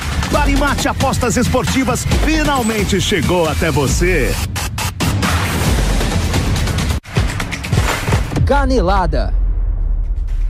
Estamos de volta aqui no canal do YouTube Jovem Pan Esportes. Daqui a pouquinho pela TV Jovem Pan News e também pelas ondas do rádio. Você que participa através do nosso chat aqui do YouTube, também pelas redes sociais, arroba Jovem Pan Esportes. Lembrando que na sequência aqui do Canelada tem a transmissão de Bangu e Vasco da Gama com José Manuel de Barros. Na sequência desse jogo, a segunda edição do Canelada também em todas as plataformas. Você confere a segunda edição do Canelada a partir das 18 horas e tem também o clássico da saudade Palmeiras e Santos no Allianz Parque, na voz do Gabriel Dias. A bola rola mais tarde para você a partir das 18 horas esse jogo e durante a semana o bate pronto todos os dias de segunda a sexta, meio-dia para você. Então, tá feito o convite, você tá mais que convidado para se juntar à Jovem Pan Esportes em todas as plataformas. Voltando agora para a TV Jovem Pan News, já na regressiva 3 2 1 Estamos de volta, também pela TV Jovem Pan News com o Canelada deste domingo. Estamos aqui falando do Corinthians, essa situação do Lucas Veríssimo. Tem também a negociação com Pedro Raul. Dentro de 20 segundos também vamos estar de volta pela Rádio Jovem Pan em todas as plataformas. Vou querer saber os nossos comentaristas essa situação do Corinthians com o Lucas Veríssimo, que agora está indo para o futebol Qatar e já se despediu da torcida, dando uma cutucada na gestão do Augusto Melo. Agora voltando para a Rádio Jovem Pan, já na regressiva 3, 2, 1. Agora sim, todas as plataformas com o Canelada deste domingo para você. Mais tarde tem a segunda edição do Canelada, hein, às 18 horas. Falando sobre o Corinthians, Bruno Prado, Lucas Veríssimo e essa mensagem que ele deixou nas redes sociais. Maldito homem que confia no homem, reproduzindo as palavras de Augusto Melo, e que a verdade ainda vai aparecer. Então, é uma versão de cada lado. O fato é que não tinha um negócio assinado, formalizado, então é, o Benfica negociou o jogador com o, com o clube do Catar e o Corinthians não, não pôde fazer nada. Então, legalmente, não tem nada de errado no, na transferência. É, e você citou a transferência do Caio Paulista, né, numa comparação. No final, aí, a gente não sabe como foram as conversas entre o, o, o pessoal que, que trabalha com o jogador e os dirigentes dos clubes. Mas na prática, o que acontece? O Veríssimo vai para o Catar porque é, eles vão pagar muito bem, mais do que no Corinthians, e o Caio foi pro Palmeiras e não ficou no São Paulo, porque o Palmeiras hoje tem mais dinheiro que o São Paulo. E não tem nada de errado nisso. Não tem nada de errado no jogador buscar quem paga mais ou quem é, ele tem mais a certeza que vai pagar em dia, que não vai ter atraso. É, é uma profissão, o cara ele vai onde tem para ele a melhor proposta, seja financeira, seja de é, oportunidade de, quem sabe, disputar título com mais frequência, enfim, cada um avalia como quer, mas é, o fato é que sempre acaba prevalecendo, ou quase sempre, quem tem uma melhor condição financeira. É, no final, independente de como foram as conversas, o Veríssimo foi para o Qatar e não ficou no Corinthians porque vai ganhar mais lá. E o Caio é, não ficou no São Paulo e foi para o Palmeiras porque hoje o Palmeiras tem uma melhor condição financeira que o São Paulo. No final é isso e não tem. E eu não vejo nada de errado. Às vezes demonizam muito, não, o cara está indo para ganhar dinheiro. Ok, ele está trabalhando, ele trabalha para ganhar dinheiro. Então não tem nada de errado. E o Corinthians está bem encaminhado com o atacante Pedro Raul. Informação do nosso setorista do Corinthians, Márcio Reis, trouxe nas últimas horas com exclusividade na programação da Jovem Pan. Um negócio que gira em torno dos 5 milhões de dólares, cerca de 24 milhões de reais, e deve ser pago de forma parcelada. Pedro Raul que foi vendido pelo Vasco ao Toluca do México por 5 milhões de dólares, 24 milhões de reais em julho do ano passado e o clube mexicano considerava que a negociação ideal seria recuperar pelo menos o valor investido no jogador. A contratação deve ser finalizada nos próximos dias. Pedro Raul e Corinthians Vampeta. Boa contratação a do Corinthians para fazer sombra no Yuri Alberto? Ou de repente os dois podem jogar juntos nesse ataque corintiano? Ô Pedro, e aí todo mundo fica assustado, né? Porque é o seguinte, ó, o Veríssimo foi embora. Ah, contratamos o Mateuzinho. O Mateuzinho vazou também. É, vamos agora o Gago, como é o nome de Garro. Garro. Carro. O dinheiro foi, mas não pode ser escrito. Será que comprou mesmo o Pedro Raul? E aí? Fica tudo em interrogação, né? Tudo que está chegando, do- dos que chegaram mesmo, né? o Palácios já jogou ontem, o outro equatoriano, o, o zagueiro Félix, né? Félix Torres. Já jogou, o lateral esquerdo, o Hugo, né? O Palácio estava livre no mercado, mas o Félix Torres também teve toda uma novela aí. É, mas, mas já está jogando, pagar, já. não vai pagar, vai vir para o Mas, Brasil. mas já jogou três jogos. Já jogou três jogos, sim. Então, quer dizer, fica a interrogação. Né? Se viu o Pedro Raul, é, teve uma boa temporada no, no Goiás, começou bem no Vasco, depois saiu. E não tem tanta coisa no mercado assim para você ir em busca, não tem esse dinheiro todo. Hum, eu acho que dentro do que tem é um bom nome. Ô Mauro César, eu fico imaginando o Yuri Alberto, né? Porque, primeiro, o que aconteceu no jogo de ontem com o Mano Menezes, chamado de burro, e agora o Corinthians pagando caro. Eu acho que esse, esse valor aqui, 5 milhões de dólares, não é pouca coisa. 24 milhões de reais por um novo centroavante, que vai chegar para fazer uma sombra ali. É, como é que você imagina essa chegada do Pedro Raul ao Corinthians, Mauro? Olha, o Pedro Raul teve uma fase boa no Botafogo, saiu, foi pro Japão, né? Aí no Goiás ele foi bem, no Vasco foi um desastre. Um desastre. Aí foi pro México e agora. no Vasco, né? Ele vai É, depois perdeu pênaltis lá, até contra o Flamengo, foi mal, muito mal. Aí o Vasco meio que se livrou quando negociou o jogador. Pelo que eu vi a última vez aqui, ele não estava muito bem lá, não, não estava nem jogando como titular e tal. É, aí, de novo, o que, o que que fez o Pedro Raul para o Corinthians apostar nele? Qual, qual o motivo? A campanha pelo Goiás, que já tem o quê? Mais de dois anos. É isso? Dois anos mais ou É menos. dois anos. E me falaram que, que lá no México ele sofreu uma lesão, estava sem jogar, tava sem jogar um Você período. não sabe se ele se recuperou tecnicamente ou não. Então, por que o Pedro Raul? O que, que leva o Corinthians a investir nesse jogador? É essa a pergunta que a gente faz, porque o, o- o passado recente dele não, não, não foi bom. Ele não há muito tempo não tem uma boa fase. Então, é, eu acho que o Yuri Alberto é melhor que ele. Será que não é o caso de você contratar para outra posição mais carente e buscar outras soluções? Será que esse é o grande problema? Claro, ele pode chegar aqui, meter um gol ou outro e tal, mas assim, um jogador que já há um bom tempo ele não, não vem bem. É, não estou dizendo que ele não vai nunca mais jogar bem, lógico que eu não estou dizendo isso, mas há algum tempo não vem bem. É barato. Foi barato, você vai dizer, não, foi barato. Não é o caso, né? 5 milhões de Cinco milhões de dólares. dólares, né? Pois é, se é um jogador que está uma oportunidade, olha, o cara está lá, os mexicanos não querem, posso pegar o cara emprestado um ano e fixe o valor aqui em 2, 3 milhões, vamos ver como é que Me fica. parece que podia ser assim, viu? Que aí- ele- os caras isso. não queria, podia ser assim, né? Ó, vamos lá, tudo bem, pode botar 5 milhões. Me dá ele emprestado, eu levo e lá na frente a gente briga. Paga um milhão aqui, se É for bem, eu vejo. o que É, ó, cinco eu não dou, dou, dou mais tanto, vamos fechar em tanto. Aí você lá na frente vê. Até porque se você acha que o jogador vai te ajudar, você tem que pensar nessa situação do Corinthians, na solução imediata. E o empréstimo seria interessante, caso conseguisse. Aí vai comprar o jogador. O Luan mesmo. Quando o Luan veio do Grêmio para o Corinthians, já estava embaixo no Grêmio. Por que, que não fizeram proposta ao Grêmio? Me dá ele emprestado aqui, eu pago tanto, e se por acaso der certo, eu contrato. Não, foram lá e contrataram o Luan. O, o Luan, o, o, o Grêmio deu graças a Deus. Falou, não, leva, leva, porque o Grêmio já estava há muito tempo querendo fazer algum caixa com aquele jogador. Foi muito menos do que esperava faturar com a venda dele, mas para o Grêmio foi bom. O jogador foi campeão da Libertadores, foi rei da América e tal, mas quando ele entrou numa descendente, o Grêmio repassou ele para o Corinthians e ainda levou ano passado ali para fazer mais um farol, né? Porque a preocupação com o homem acabou, ele agora está no Vitória, né? E está dando ele mais uma oportunidade, sim, porque terminou o ano, o cara mal jogou, aí o contrato acabou e foi embora, então todo aquele discurso de ajudar o Luan, então Recuperar o jogo. recuperar foi só para inglês ver. Mas vamos não tão longe. O, o comandante do Corinthians, o Mano Menezes, estava em baixa. Como não vem e pega três anos de contrato? Sim, uma não, multa não, não de- tem, não tem menor Parece que é no explicação. desespero assim. O mano tava. O mano tá pra ir pro Chelsea, pro Barcelona. Não. O cara tava lá. tava em casa. Tava em casa. Estava em casa. Três anos de contrato, uma multa desse. esse late aí de 20 Era um milhões. técnico que a antiga gestão, que saiu no final do ano, ela tinha todas as condições de chegar para o Mano e falar: olha, o meu mandato termina no final do ano, Se ganhar a eleição, a gente continua. a gente, vamos lá.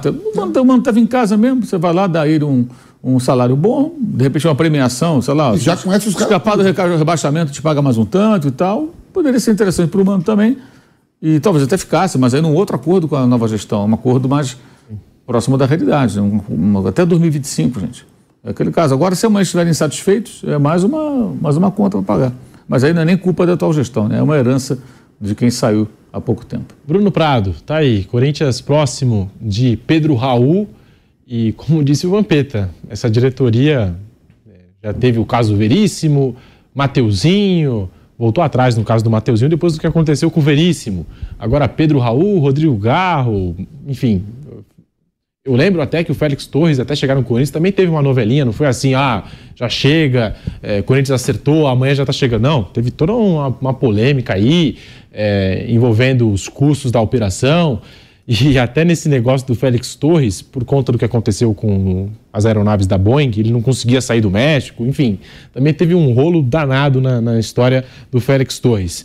Mas Pedro Raul, o que esperar dele com a camisa do Corinthians? Ele é um finalizador, né? Eu não vejo o Pedro Raul assim participando mais assim na construção.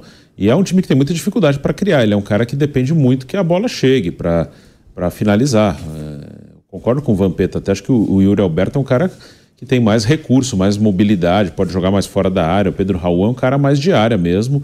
É um cara daqueles caras que se fizer gol, ok. Se ele não fizer gol, ele não participa muito de outros aspectos do jogo. Então, pode funcionar, mas é, precisa melhorar a parte de criação para que ele tenha a oportunidade de finalizar. Os valores são altos, aí eu tenho. Eu acho que eu não faria um investimento tão alto, estou falando de cerca de 5 milhões de dólares. Mas, enfim, o Corinthians precisa de reforços, né? Então, estão rindo atrás, o Pedro Raul viram essa possibilidade. Mas eu vejo assim mais como um finalizador. Ele vai precisar que o time melhore para que ele tenha mais oportunidades de finalizar. Ele é um cara mais do, do último toque mesmo, né? De, eh, não vejo Pedro Raul participando, saindo da área, ajudando a construir. É um cara mais de área. Vamos virar a página aqui no nosso Canelada. Vamos falar do Flamengo. Pois é, o Flamengo que realizou o seu segundo amistoso na pré-temporada realizada na Flórida, nos Estados Unidos, dessa vez com empate. Mengão que saiu na frente com um gol marcado por Pedro e depois acabou cedendo o um empate 1 a 1 com Orlando City, gol do Orlando de Ivan Angulo, aquele ex-Palmeiras colombiano que primeiro foi emprestado e agora a equipe dos Estados Unidos adquiriu em definitivo. Flamengo 1, Orlando City também 1. Mauro César, a sua avaliação. A gente estava aqui ontem transmitindo a partida do São Paulo contra a Portuguesa. Eu acabei acompanhando os melhores momentos. É, Flamengo com De La Cruz, movimentação interessante, mas o que me espantou, Mauro, foi o gol levado pelo Flamengo, né? Numa tabela e a zaga do Flamengo basicamente assistindo o Orlando City jogar. A- As suas impressões desse jogo, Mauro? É, foi o modo banana internacional, né? Em alguns momentos do jogo. Aquele foi um desses, né? Os caras tabelaram por dentro da defesa do Flamengo, o Pulga foi mal, o Fabrício Bruno chegou a esticar o pé e tirou. Não sei o que ele quis fazer ali. É, e já vinha de alguns minutos que o time americano estava rondando a área do Flamengo, recuperando todas as bolas, assim, momentos assim, estranhos que esse time tem é, já há algum tempo. Muda, muda alguns jogadores e esse, esse, esse- essa desconcentração, esse relaxamento continua. Bem, o, o Tite já sabe que é assim, né? Ali ele vai ter que é, é, pegar pesado ali, cobrar bastante todo o tempo. Todo o tempo. É, achei uma atuação fraca do Flamengo. Jogou com o De La Cruz, que fez ali mais do lado direito, mas é claro que não é como o Luiz Araújo, que atua mais fixo. Uma boa participação do Uruguai no gol, que ele recupera uma bola que o Flamengo ia perdendo.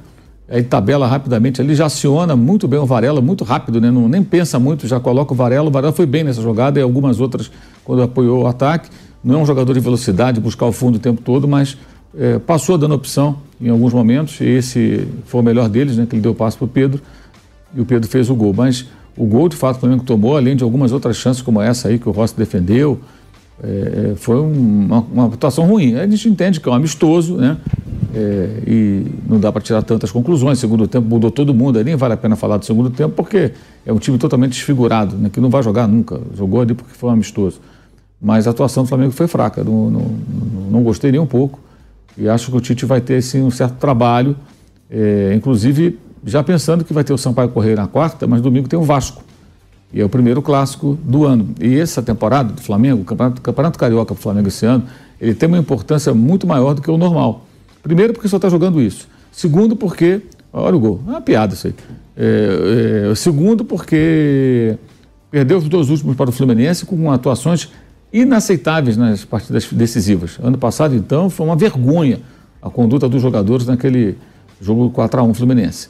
Então é necessário que os caras mostrem serviço, reajam, busquem o título é, para dar um sinal aí de que as coisas mudaram. E é só dentro do campo que isso vai se resolver. É, foi só um amistoso, mas foi um amistoso para tirar muitas lições. E acho também que o Flamengo jogando com Pulga, Dona Cruz, Arrascaeta, é, Gerson. Olha o Gerson nessa jogada. Aí ficou deitado lá reclamando de alguma coisa. Não vi nada aí, nada, zero. Ficou reclamando e tal, mas enfim. O, o, se esses caras jogarem todo mundo o tempo todo sem bola, marcando, trabalhando, é, vai ser difícil. Vai ser difícil. Eu não acho que tenha obrigatoriamente que colocar um, um, um, volante marcador, tipo pitbull, não acredito nisso não. Mas acho que os jogadores todos têm que correr. E, ah, no tempo de Jesus corria, sim, porque ele ficava no 220 o tempo todo. O Arrascaeta desarmava, o Arão virou zagueiro, o Gerson era mais participativo. Aí cabe ao Tite resolver essa questão. É, Mauro, se for pegar os gols que o Flamengo levou em 2023 e pegar esse gol do Orlando City, parece que o Flamengo é a zaga de 23 ainda, né? É, é a defesa, é, é, é o conjunto, né? É o time em si. O time em si. Esse gol foi parecido com aqueles gols que tomaram contra o Grêmio, naquela virada de 3 a 2 que já era o Tite. Então acho que o Tite deve estar vendo isso. Claro que na coletiva ele não fala nada sobre isso, nem vai falar. Esperar que o Tite na coletiva vá criticar o seu time pode esperar deitado. Eu nem acho que deva. Tem que fazer o trabalho dele no dia a dia, né? Essa é a função dele. É, o gol foi um gol muito bem trabalhado, foi acho que o único ponto realmente positivo né, é, dessa, dessa partida. A amistoso serve para isso, para tirar conclusões, perceber defeitos e tentar corrigi-los. E ainda está no começo da temporada, tem muita coisa para fazer, mas é preciso ficar muito atento a isso. A concentração ela tem que ser total o tempo todo. Não dá para relaxar, para tirar o pezinho, para ficar assistindo, sabe? Não, não tem condição. Aí o Fabrício Bruno errou tempo de bola também, a bola passou por cima dele. Enfim, na, na, nada bo, boa atuação. Foi, eu não vou dizer que foi preocupante, porque, repito, é o começo da temporada, né? Você ficar também criando aí um, um clima de terror é um pouco de exagero. Mas que tem que melhorar muito, tem que melhorar muito, muito mesmo. O Flamengo que entrou em campo com Rossi, Varela, Fabrício Bruno, Léo Pereira, Ayrton Lucas, Eric Pulgar, Gerson de la Cruz, Arrascaeta, Everton, Cebolinha e Pedro. Vampeta, Flamengo 1, um, Orlando City também 1. Um no segundo teste, no segundo amistoso lá nos Estados Unidos? Eu assisti o jogo, né, Pedro? Eu assisti o jogo todo, né, antes de vir para a rádio. A gente fez o jogo do Corinthians, né? Às 20 horas, o jogo do Flamengo foi às 16. E olhando assim, é, o Fabrício Bruno, né, ele, ele, ele, ele é um zagueiro rápido, né? Ele falou que era o zagueiro mais rápido do Brasil. Muitas vezes, Maldo, você percebeu que ele, ele deixa o atacante na frente, como ele é muito rápido, ele conseguiu desarmar umas três vezes. O cara na cara do gol. Se é um zagueiro mais lento, ele, ele aposta muito na velocidade dele e deixa os atacantes em condição. Ele três vezes ele roubou a bola, né? É, outro, outro lance também. O, o Flamengo começa é, tocando bem a bola, tudo. O time. Tinha lá, tinha, deu 30 mil, acho o, o público, né? Uhum. 27 mil flamenguistas. Flamenguista. É mais flamenguista, a menina lá da, na hora da transmissão estava falando. O Arrascaeta, o jogo estava 1x0. O, o, Pedro poderia ter definido, o Arrascaeta bota o Pedro na cara do gol. O Pedro não faz, mas aquilo, é começo de temporada. Né? Eu acho que esse time aí vai ser o time titular. Que você escalou aí, ó. Com a chegada com. Pela Cruz, Arrascaeta, Cebolinha e Pedro. O, o, o Vina, que foi. É para lateral esquerda. Vinha, na lateral esquerda, acho que vai ser essa, esse time titular aí. Os demais vão ter que treinar muito. Né? Mas é começo de temporada, jogo de festa. Quando a gente fala jogo de festa, é. A pré-temporada ninguém quer se machucar. Ontem o menino entrou no jogo. Nossa, a pancada que o cara deu lá no, no, no De La Cruz, né? No De La Cruz também e o, o, o volante lá que joga de tudo. Pra mim, esse, pra mim, esse, pra mim, ele é um dos maiores jogadores que tem no Flamengo de meio campo. Ele é joga Vitor Hugo. É o Vitor Hugo. Joga de tudo. Ele machucou Sabe o que foi, Mauro? Hum, ainda não. E o Flamengo volta terça, né? Treina amanhã, hoje é folga, treina amanhã e terça, é. É para jogar quarta-feira em Belém. Mas o time titular. Ele, ah, o time, Porque o Flamengo vai voltar terça-feira, do, eu tava vendo a programação. time titular. Vamos direto até Belém. Ah, vai para. Ah, Descem para Belém e jogam na quarta-feira. mais perto, dá umas três horas até Belém. Exato. é. Então, na terça deve chegar a Belém, na quarta joga à noite contra o Sampaio Correia.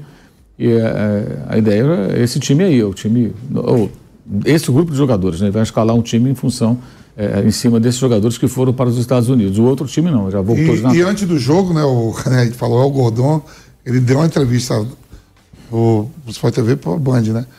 Aí falando do Léo Ortiz, ele falou que a proposta tá ali. O Léo Ortiz fez gol ontem, jogou, fez gol. Foi. A proposta tá ali, a gente pode acertar mais uma coisa ou outra, mas ainda é o interesse de pegar mais um zagueiro, porque ele falou mais.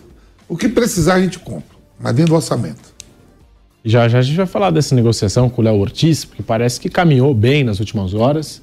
Estava até lendo hoje, depois vou passar a informação correta. E quem passou, que ele começou a se despedir dos companheiros em Bragança Paulista, o Léo Ortiz, já está com algo aí. Gol ontem de cabeça. E outra coisa, outra coisa também interessante do jogo, isso foi verdade mesmo. Ó. O, o Botafogo estava jogando e o, O texto o Tex lá. estava lá sentado com o presidente do Flamengo lá. Ah, vou ir lá para comprar o Mateuzinho. Acho que no fundo, acho que ele torce pro Flamengo. É, os torcedores do Botafogo não estavam furiosos. O Botafogo estava jogando no horário, ele apareceu lá e tal, aí falou. Não, não, aqui, tuitou, né? Não, hoje eu torço pelo Brasil, né? Que era um jogo do time brasileiro com um time americano. É, enfim, ele é americano, né? Mas já torcer pelo Brasil. Quer dizer, ele fez uma média ali com o Landinho, com o pessoal do Flamengo. Esse é um ponto que é muito importante o torcedor entender. Que assim, o torcedor do Botafogo odeia o Flamengo. Mas o, o Texas não odeia o Flamengo. Ele não odeia ninguém que possa fazer bons negócios com ele. Ele não está errado, gente. Ele, O Textor não é um cara que nasceu é, filho de um botafoguense, levado aos jogos do Botafogo quando era criança, que tinha uma foto do Garrincha na parede. Ou que torce para aquele time sabe? da Bélgica lá. Isso. Não, não teve. tem nada disso. Ele é, ele é americano. Ele certamente cresceu acompanhando outras modalidades esportivas, não futebol, creio eu. Aí se interessou pelo futebol, ele tem muito dinheiro, tudo, e resolveu investir no futebol. Então tem um time na Bélgica, tem um time amador lá na Flórida, O Lyon. né? tem o Lyon lá na França, tem o Botafogo e tem uma parte do Crystal Palace na Inglaterra. Então ele faz investimentos no futebol. Então ele, ele, ele e o Landim estão sempre juntos, se falam muito e tal. Então ele vê o Landim como um possível parceiro de negócios, de negociações interessantes para o Botafogo, para os negócios dele. Ele não vai ficar se preocupando, ah, porque o Flamengo não. Não vai, esquece, não vai. Vai estar pensando. E, e, assim, e esperar uma- alguma coisa diferente é uma bobagem. Em alguns momentos, talvez o torcedor se iluda com isso, porque ele se comporta, às vezes, como torcedor. Ele balança a bandeira na beira do campo. Amor e ódio. Diz que quê, né? a torcida ama o clube como de ninguém. juiz aí, que falando né? toda hora. Aí reclama de juiz, igual os dirigentes daqui e tal. É, aí o cara pensa, não, esse cara é Botafogo. Não acho que isso é Botafogo. Como se ele tivesse comprado o Flamengo também, não seria nada disso. Ele é um investidor. Como os caras da 777 não são Vasco, eles compraram o Vasco. Entendeu? E o próprio Ronaldo não era Cruzeiro, não. Ele jogou no Cruzeiro, mas ele era Flamengo na infância, ele cresceu lá no subúrbio do Rio de Janeiro. Então são negócios, gente, são negócios. O cara vai, vai, vai atrás do que interessa para ele, né? E aí a torcida ontem estava furiosa com isso aí, mas assim, é bom, é bom se habituar. Porque, é, assim, o Botafogo, gente, é, o, o torcedor demora a entender. O Botafogo tem um dono. Dono. O cara é dono do Botafogo. Ele não deve satisfação a ninguém das escolhas que ele faz. Ele comprou o Botafogo. O É Botafogo tá virou uma empresa e ele comprou. Do, do, do menino lá do Henrique, né? Que vem, vai, vai pro Lyon. É. É, hoje, inclusive, eu estava lendo aqui no noticiário, os colegas Ele botou. é, é, é, lá no Rio publicando que, que o jogador ainda não aceitou. É, que né? ele quer botar uma Ele volta quer ter a certeza que vai para o Leão. O que que- vamos pensar aqui com a cabeça do Luiz Ele foi Henrique. titular no Betis ontem de novo. Exatamente, três jogos. pro. Três jogos seguidos. Eu jogo no Betis, que é um clube médio da, da, da Espanha e tal, não é um clube pequeno, né? É um clube médio, uma cidade importante que é Sevilha, rival de um time que é muito vencedor na- nas competições internacionais, na Liga Europa, que é o Sevilha e tal. Então no- tem um estádio enorme, não estamos falando de um time pequeno lá, não é um, um time minúsculo, é um time de primeira divisão. Então ele está num time que pode projetá-lo para clubes maiores. Os jogos do Betis são vistos na Europa por todo mundo que está acompanhando o futebol. Né? Então ele pode amanhã placar um futebol inglês, um, um time maior na própria Espanha, sei lá, seguir um outro caminho.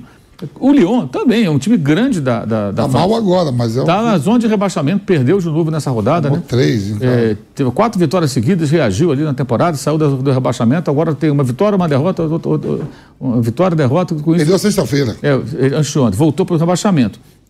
Então é, é, é, um, é, um, é um time grande que, se passar por essa temporada sem rebaixamento, deve se estruturar para a próxima temporada e pode ser um caminho interessante para o Luiz Henrique. Ele não- aparentemente ele não quer voltar para a América do Sul, ele quer ficar lá. Ah, mas ele aceitou negociar com o Flamengo. Também não aceitou, porque o Flamengo não teve acordo, gente. Ele nunca se manifestou. Eu não vi. O Luiz Henrique falou, quero ir para o Flamengo. Eu não vi nada disso. O Flamengo tentou, mas nem chegou nesse estágio, porque o Flamengo não apresentou ao, ao Real Betis uma proposta eh, convincente, queria pegar emprestado. E eu falei que várias vezes, chance quase zero de conseguir emprestado. Porque o cara vai emprestar um jogador que está jogando agora como titular? Vou emprestar por quê? Se fosse um reserva encostado, poderia emprestar. Né? Mas tá não é- nos últimos três jogos não, não é o caso, ele voltou a ser titular lá com o Manuel Pellegrini. Agora, vender é outra história. Né? Chegar a 20 milhões de euros, opa, peraí, interessa, com esse dinheiro eu posso trazer. Aí o clube já muda de, de, de postura. O- E o Texas chegou para comprar. né? Mas ele ainda não teria definido, porque ele, pelo jeito, quer ficar na Europa, não quer voltar para o futebol, para o futebol brasileiro nesse momento. Né? Ou depende, né? De repente, para determinados clubes ele pode querer e para outros não. Não sei o que passa na cabeça dele. Existe isso também. Estava vendo também aqui que o Mateuzinho ainda prefere o Corinthians ao Botafogo. O Corinthians não desistiu totalmente do Mateuzinho, né? Está fazendo novas propostas e tal. Então tem tudo isso. O jogador escolhe também, não é assim. Antigamente era lei do passe, vai mandar, vai embora, acabou. Hoje não é assim. Hoje, hoje não, há muito tempo que isso mudou. Então tem que ver como é que isso vai ficar. Mas o ele é um investidor, gente. ele não é um torcedor, ele se comporta como tal, mas na prática ele não é. Então, se para ele foi interessante falar com o presidente do Flamengo, ele vai falar. Se tiver que fazer negócio com ele, vai fazer. Se o torcedor vai ficar aborrecido, vai ficar aborrecido e ponto final. O Botafogo tem um dono. As pessoas têm que entender. O Cruzeiro tem um dono, o Botafogo tem um dono, o Bahia tem um dono. Vasco. O Vasco tem um dono. Aí até eu falei aqui na, na sexta-feira, né? Essa contratação é do John Textor. Aí os caras não, mas então quando o Bahia contrata é do Manchester City. Gente, o Everton Ribeiro não vai jogar no Manchester City. O Jean Luca não vai jogar no Manchester City. Esses caras do Bahia são bons jogadores, não vão jogar no Manchester City. É, uma o- é um outro desenho. O, o Textor não, ele tem os times dele os jogadores transitam por esses clubes, se for o caso. Já foi o Jefinho, já foi o Adrielson, já foi o Lucas E o Pérez. Henrique jogou o jogo todo ontem. Dizendo é. que contra o Mallorca. o outro também. saiu. O anterior também. O segundo É. seguido que ele faz 90 minutos. 90 minutos. Então a situação é diferente. Cada SAF, cada grupo desses tem uma maneira de trabalhar. E no caso específico do Texto, ele contrata os jogadores de gira. Vamos imaginar o seguinte: que ele contrata o jogador para o Botafogo. Né? E aí, no meio do ano, ele empresta para o Lyon. Isso pode, isso pode ser interessante dentro das regras do fair play financeiro. Não está fazendo nenhuma manobra errada, ele está tentando trabalhar dentro do que pode ali. Que ele, eh, parece que ele pode gastar 50 milhões. Né? Teve uns problemas que já foram solucionados e tal. Então pode ser isso também, pode ser um, um recurso, uma artimanha. Eu pego o jogador, boto no meu clube no Brasil, ele joga seis meses, trago pro Lyon na outra temporada, que se não for Não só rebaixado. o Lyon, Mauro, você falou assim, É o outra pegada. Palace também é, é Pre- Premier League. O Sim, Crystal Palace que ele, também ele não é o dono, mas ele é um acionista. É um acionista minoritário, mas ele pode chegar, ó, o jogador é bom. Vamos colocar aqui, ele, ele tem trânsito, óbvio, para conversar com as pessoas e tomarem juntos uma decisão. Então, para ele, Luiz Henrique, talvez não seja interessante para o Brasil agora, seja no Botafogo, no Flamengo, no Corinthians, no Fluminense, onde for. Essa é a questão. E ele que vai, que vai decidir. Mas, repito, esses clubes têm dono, os donos decidem. Acabou. Não adianta o torcedor da Chilique. Lembra do Fábio? Um dia o Ronaldo falou: não temos condição de manter o Fábio. O Fábio foi campeão da Libertadores pelo Fluminense, está jogando bem até hoje com 42 anos. Mas naquele momento era caro para o Cruzeiro. Não tinha condição. Ele abriu mão do Fábio, o ídolo histórico do clube.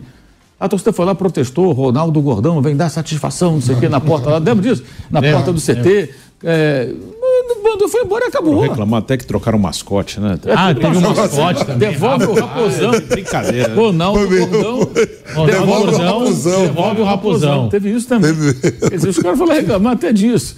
Mas não adiantou, devolveu raposão nenhum. O Ronaldo que decide, ele que manda, aquele que está na frente do negócio lá. E se não tivesse o Ronaldo, a situação seria pior. Se não tivesse John Textor, a situação seria pior. Se não tivesse 777, seria pior. O Bahia que é um pouco diferente, não estava numa crise assim, quando o Grupo City foi lá e, e comprou. É é uma outra história. Mas esses três não tinham opção, gente. Então tem um dono. O torcedor tem que se acostumar. É o cara que decide.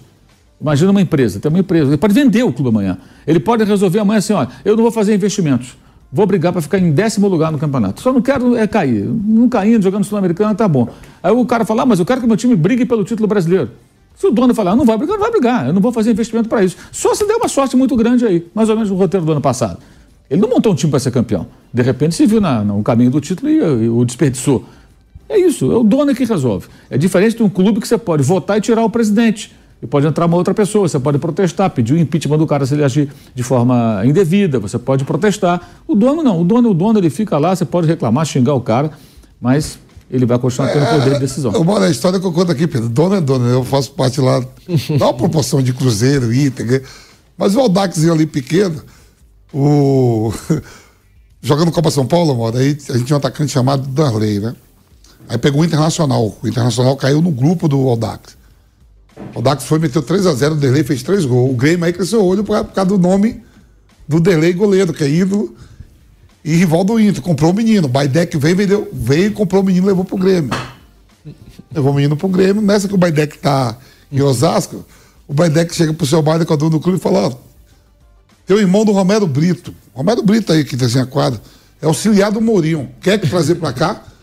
Aí o seu marido, porra, irmão do Romero Brito, auxiliar do Mourinho, eu consigo trazer ele pra cá.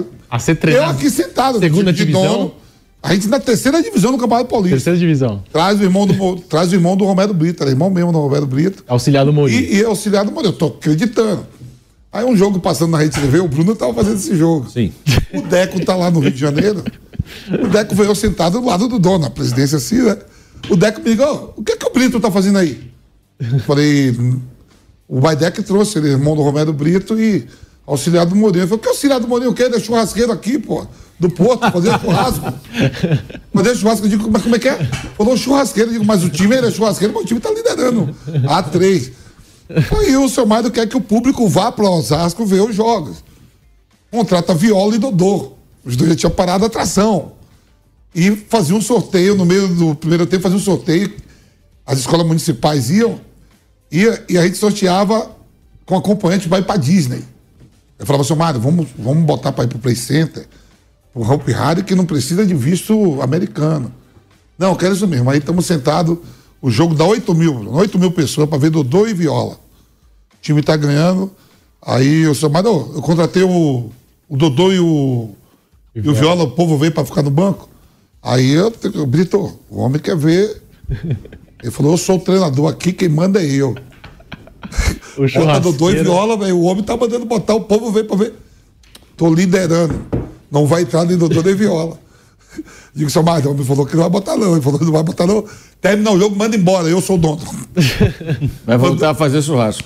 Voltou a fazer churrasco, mas o churrasqueiro liderou o campeonato todo e a gente subiu. Fomos pra dois. Subiu o Juventus e. O dono é dono, pô. Chega lá assim, o dono chega assim, ó. O Botafogo, ele não trouxe agora de volta o atacante lá? É o Jefinho. O Jefinho, ele levou. Trouxe de volta. O dono é dono. Falou, eu sou dono, ele vai voltar a fazer churrasco lá em Portugal. É, E como ele até agora não fez nenhuma venda de jogador do Botafogo para clubes que não sejam dele, ou seja, ele não fez negócio do mercado que fez injetou grana, né? É, nenhum grande negócio. Negócio menor pode ser, mas um grande negócio não fez. É claro que ele vai ficar se mexendo, gente. Ele tem que ficar se mexendo, tentando fazer. Levou, levou o goleiro e dali. levou o zagueiro, né? O Adrielso e Pois é, pois é. Na, na- na é pra- dele mesmo, né? na prática é isso. É, é- é óbvio que o Leão é, tem, assim, é a prioridade do grupo. É o grupo Eagle dele, né? O Leão é uma prioridade, é um clube europeu. Então, o cara que joga bem no Lyon, ele pode parar no Arsenal. O cara que joga bem no Botafogo ou em outro clube brasileiro, ele dificilmente vai para a Premier League Benzema, direto. a não Benzema, ser não do, muito Lyon. jovem. Benzema sai do Lyon, né? Sim, pro Sim. Real Madrid. Sim. É, Benzema e outros e outros. Tem tantos jogadores que saíram do Vários. Lyon. E o Textor falou ontem, torço para o Brasil hoje.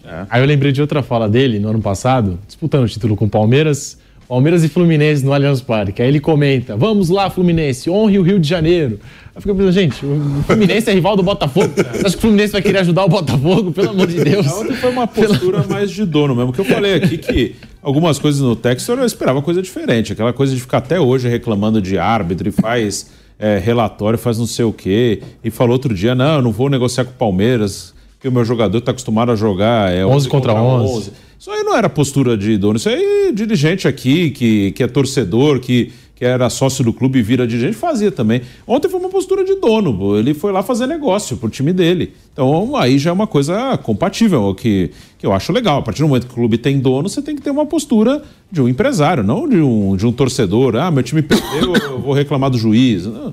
Não, foi uma postura de dono. Ele quer fazer um negócio com o Flamengo, ele foi lá com, conversar com o presidente do Flamengo. Ele não precisava estar ali vendo Botafogo, ou quem? Sampaio Correia? Foi, não, acho que foi isso. Isso. Ele não precisava ficar vendo Botafogo e Sampaio Correia, ele foi lá fazer negócio. Ele, isso aí é uma postura de dono. Aí bem melhor ficar reclamando, fazendo relatório, falando que meu time joga 11 contra 11. Aí não. Aí os dirigentes nossos aqui fazem isso também.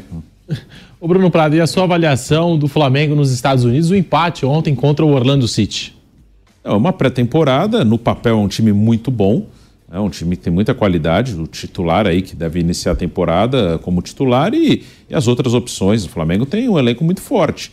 Aí vamos ver na prática como vai andar, como vai funcionar hum, coletivamente. É, o ano passado foi um ano muito tumultuado, foi um ano muito difícil, um ano que o Flamengo teve muita confusão, muita mudança e troca de técnico. Com o Tite no comando, e o Tite tem um peso ali para não cair na primeira derrota, acho que dá para o Flamengo ter um ano pelo menos mais estável. E qualidade tem muita. É, tem muito jogador bom. E o Tite é um bom técnico. Então, eu acredito no ano melhor do Flamengo. Né? Pré-temporada, amistoso, é uma coisa difícil de avaliar. Até esses primeiros jogos de estadual é uma coisa que não, não dá para tirar uma coisinha ou outra, mas não dá para cravar, ah, o ano vai ser bom porque ganhou do Boa Vista, ou porque aí vai ser ruim porque empatou com Madureira, enfim. É uma coisa que a gente vai ver mais para frente, mas eu imagino um ano melhor. Acho que o Tite vai ter um pouco mais de estabilidade para trabalhar do que outros treinadores e com qualidade no, de jogador e um, uma, um técnico também é, qualificado. Acho que o Flamengo tem, tem tudo para fazer um ano melhor. E tá chegando o Matias Vinha para disputar a posição com o Ayrton Lucas na lateral esquerda, mas imagino, né, pelo que o Flamengo desembolsou, todo esse esforço para trazer o Matias Vinha, vai começar jogando como titular. Já vai começar como titular, vai ter a sua sequência. E aí o Tite vai tirar a conclusão dele sobre a lateral esquerda do Flamengo. Porque o Ayrton Lucas começou bem a temporada 23, foi caindo, foi caindo, foi caindo de rendimento. Fez com que o Flamengo fosse ao mercado contratar o lateral esquerdo uruguaio Matias Vinha. E por falar em contratação, Segundo a reportagem do GE, uma das novelas mais arrastadas da janela de transferências caminha para os seus capítulos finais. É isso mesmo. Flamengo e Bragantino estão bem próximos de um acerto para a negociação envolvendo Léo Ortiz. O clube carioca formalizou uma nova proposta que se aproxima dos 8 milhões e meio de euros pedidos pelos paulistas entre metas e bônus. E o zagueiro abriu mão da parte que lhe cabe para que a transação seja concluída. Lembrando que ontem Léo Ortiz entrou em campo, fez o gol do Bragantino pelo Campeonato Paulista e agora se vê envolvido aí nessa negociação do Flamengo mais uma vez, novela já arrastada, mas se vê cada vez mais próximo desse Flamengo. Alguma informação nesse sentido, Mauro César, sobre a chegada do Léo Ortiz ao Flamengo? Eu ouvi também que o Flamengo deve retornar ao Brasil e aí finalizar essa papelada toda ou finalizar essa negociação, Mauro? Tá, olha, informação que me deram aqui que não avançou tanto não.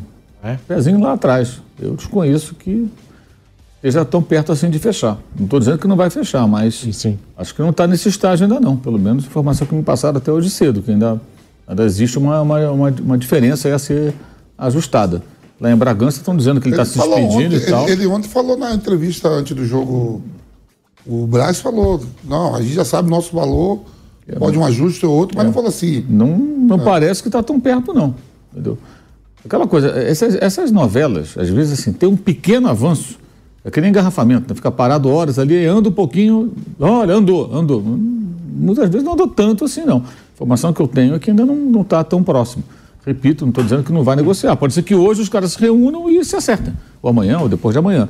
Mas nesse momento, acabei de falar com uma pessoa que fala assim: não está tão perto, não, vamos esperar um pouquinho mais. Aí, então a novela segue, continua se arrastando. Flamengo e Léo Ortiz. O Flamengo tem o seu preço, o Bragantino tem o dele. É claro que em toda negociação também tem a parte do jogador, do seu staff, mas é um reforço que o Flamengo precisa no final das contas, não é, Vampeta? O Léo Ortiz, é, para reforçar esse sistema defensivo. É, o Flamengo já trouxe o Fabrício Bruno, também do Bragantino, agora querendo o Léo Ortiz para reforçar essa zaga que a gente citou. No amistoso de ontem, por mais que seja amistoso, lembrou muito o sistema defensivo do Flamengo de 2023. É, porque o Flamengo, né, jogadores ali, o Rodrigo Caio sai, que é no zagueiro. Tem um Pablo lá também que não é utilizado. Você teve o Davi Luiz, o Felipe Luiz, que se aposentou, né? Já repôs. E precisa de mais um zagueiro, né? Já tem um entrosamento, já jogaram junto, já. o Tite conhece, já convocou para a seleção. O convocou agora os valores, né? Lembrando que o Flamengo entrou em campo ontem duas vezes. Primeiro, pela pré-temporada nos Estados Unidos, contra o Orlando City, aí sim o time principal do Flamengo, e aquele time recheado de, de garotos. E ontem, com o Thiago Maia, acho que até o Mateuzinho participou desse jogo, né? Sim. É, lá na Arena das Dunas em Natal, estava lotado o estádio lá em Natal para receber o Flamengo. Flamengo que acabou ficando no empate é, nessa partida contra a Portuguesa do Rio. E, portanto, a gente acompanhando até os melhores momentos desse jogo que aconteceu na Arena das Dunas em Natal. E o próximo jogo do Flamengo no Campeonato Carioca, como a gente até já trouxe aqui, em Belém do Pará. Em Belém do Pará, portanto, daí tá a, a sequência desse Flamengo do técnico Tite. E o Flamengo ficou dividido aí entre a pré-temporada nos Estados Unidos e o início de campeonato carioca aqui no Brasil. Você segue participando através das redes sociais, arroba Jovem Pan Esportes. É o nosso Canelada de domingo. Vamos falar do clássico. Hoje é dia de clássico Palmeiras e Santos, Santos e Palmeiras no Allianz Parque, o famoso clássico da saudade. E muita preocupação com o gramado do Allianz Parque. Eu explico para você. O Palmeiras suspeita que a lesão do atacante Bruno Rodrigues é, se deu por conta da falta de manutenção da W Torre com o gramado do Allianz Parque. É, muita reclamação do lado verde aí dessa história. E você imagina, gramado que não vem passando por manutenção. Ontem recebeu um evento de carnaval, recebeu lá um bloco de carnaval, vários shows e etc. Muita chuva em São Paulo nas últimas horas. E logo mais um clássico contra o Santos. Então, é, tá todo mundo curioso para saber de fato as condições do gramado, mas imagino eu que não teve tempo, né? A W Torre não teve tempo para poder é, fazer ali algum tipo de manutenção e o gramado já estava ruim no jogo contra a Inter de Limeira, hoje então deve estar ainda pior para esse jogo, com chuva, com o evento que recebeu e tudo mais. Palmeiras e Santos, Santos e Palmeiras, a bola rola às 18 horas na voz do Gabriel Dias aqui na Jovem Pan, Vampeta. É, Pedro, esse negócio do, do gramado aí que você está falando, né? O Abel, no final da temporada, ele reclama também, né? Reclamou. Reclamou bastante, né? E eu vi que tá tendo bastante eventos mesmo, agora carnaval aí, tudo. Teve lá, se não me engano, foi Joelma. Eu vi. Samir, sei lá, esses negócios cantando desse monte, sei lá. Eu sei que a Joelma arrebentou lá. E arrebentou com a grama também. então vamos ver como vai estar tá hoje, né? A gente vai estar tá aqui no, no Canelada, mas depois a gente vê lá como é que vai ser. O Abel já tinha reclamado o ano passado. É. Já no final da temporada sobre grama sintética, né? E nesse intervalo todo, reta final do Campeonato Brasileiro, segundo semestre, e o gramado do Allianz Parque, que não se apresenta nas melhores condições, a Leila Pereira também venceu a concessão pela Arena Barueri. Então, de repente, Palmeiras que vive essa guerra com a W Torre, também na justiça por conta do, dos repasses do estádio, Palmeiras é, reclama que desde 2015 não vem recebendo as receitas que, que tem direito e, e, há um atraso e também quanto à manutenção do gramado, é, tem muitas reclamações contra é, o parceiro, contra a, a W Torre, que eles assinaram o contrato e tem essa questão da Leila. De repente, ela pode aproveitar essa brecha e levar os jogos do Palmeiras para a Arena Barueri, de repente pode acabar acontecendo, tá? Não é informação, apenas o feeling aqui do que está se passando aí nos bastidores do Palmeiras. Mauro César, mais tarde tem o clássico aqui em São Paulo, Palmeiras e Santos, Santos e Palmeiras, e com essa indefinição toda sobre o gramado, Mauro. Ah, eu não acho legal esse tipo de coisa, não. Me parece uma coisa especulativa, né? Teria sido. E as outras lesões em gramado sintético? É porque era novo, era velho? Sabe, parece. Fica parecendo que a lesão do atleta vira é, uma espécie de munição para essa troca de farpas interminável entre o clube e a, e a parceira, né? Aliás, é sempre é, me chama a atenção isso. O Palmeiras ganhou um estádio e mais dois prédios, um de quadras e um administrativo. Negócio espetacular. E não, nunca se entende. No tempo do Gagliotti ainda houve uma certa pacificação. Né? É, antes com o Paulo Nobre era problema, agora com a Leila também sempre problemas, enfim. Mas acho, sei lá, uma coisa meio. Me soa especulativo, né? Ah, teria suspeita de que. Isso para mim nem é notícia, gente. Ela levou manchete alguns sabe? Como eu, suspeita de. Cadê? Tem um laudo, tem. Ah, avaliaram tecnicamente, tem algum médico que falou, um especialista em gramado, veio um cara lá, não sei da. Não, é suspeita. De quem é suspeita? Com base em quê? Sabe? Tem que tratar do menino que se machucou, entendeu? O Bruno Rodrigues e outros jogadores já se machucaram em gramado sintético, do Palmeiras e outros. E tem uma discussão muito ampla que envolve especialistas. Eu é, é, não sou a pessoa qualificada para falar se é pior ou melhor, mas muita gente fala. Muita gente aí que está falando. A, a, gente falou já aqui sobre isso, na, na, Alemanha, na Alemanha não, na Holanda está sendo banido o gramado sintético. Na Premier League não tem gramado sintético. Na NFL há uma discussão para remoção de gramados sintéticos e colocação de grama natural. Futebol americano. Então, essa acho que é a discussão técnica, ouvindo pessoas especializadas, e não uma especulação sobre uma possibilidade de ter sido. Porque o gramado. Não é porque ele é sintético, porque ele é velho. Quer dizer. Enfim. E o Kaique Lima, nosso coordenador, me passou aqui no ponto que o Danilo Lavieri do UOL teve acesso a uma foto, aí eu acho que do Palmeiras, essa foto, imagino, é, da chuteira de um dos jogadores depois da partida contra a Inter de Limeira. Então a gente tem a foto aí nesse exato momento e esse, esse, esse é o composto que substitui né, na, na grama do Palmeiras a, a borracha né, que a gente conhece do Society. E ficou ali na, na, chuteira do atleta do Palmeiras. E essa foto foi divulgada pelo Danilo Lavieri do UOL, que trouxe preocupação aí para os torcedores Não, mas, do Palmeiras. tecnicamente, o que significa isso?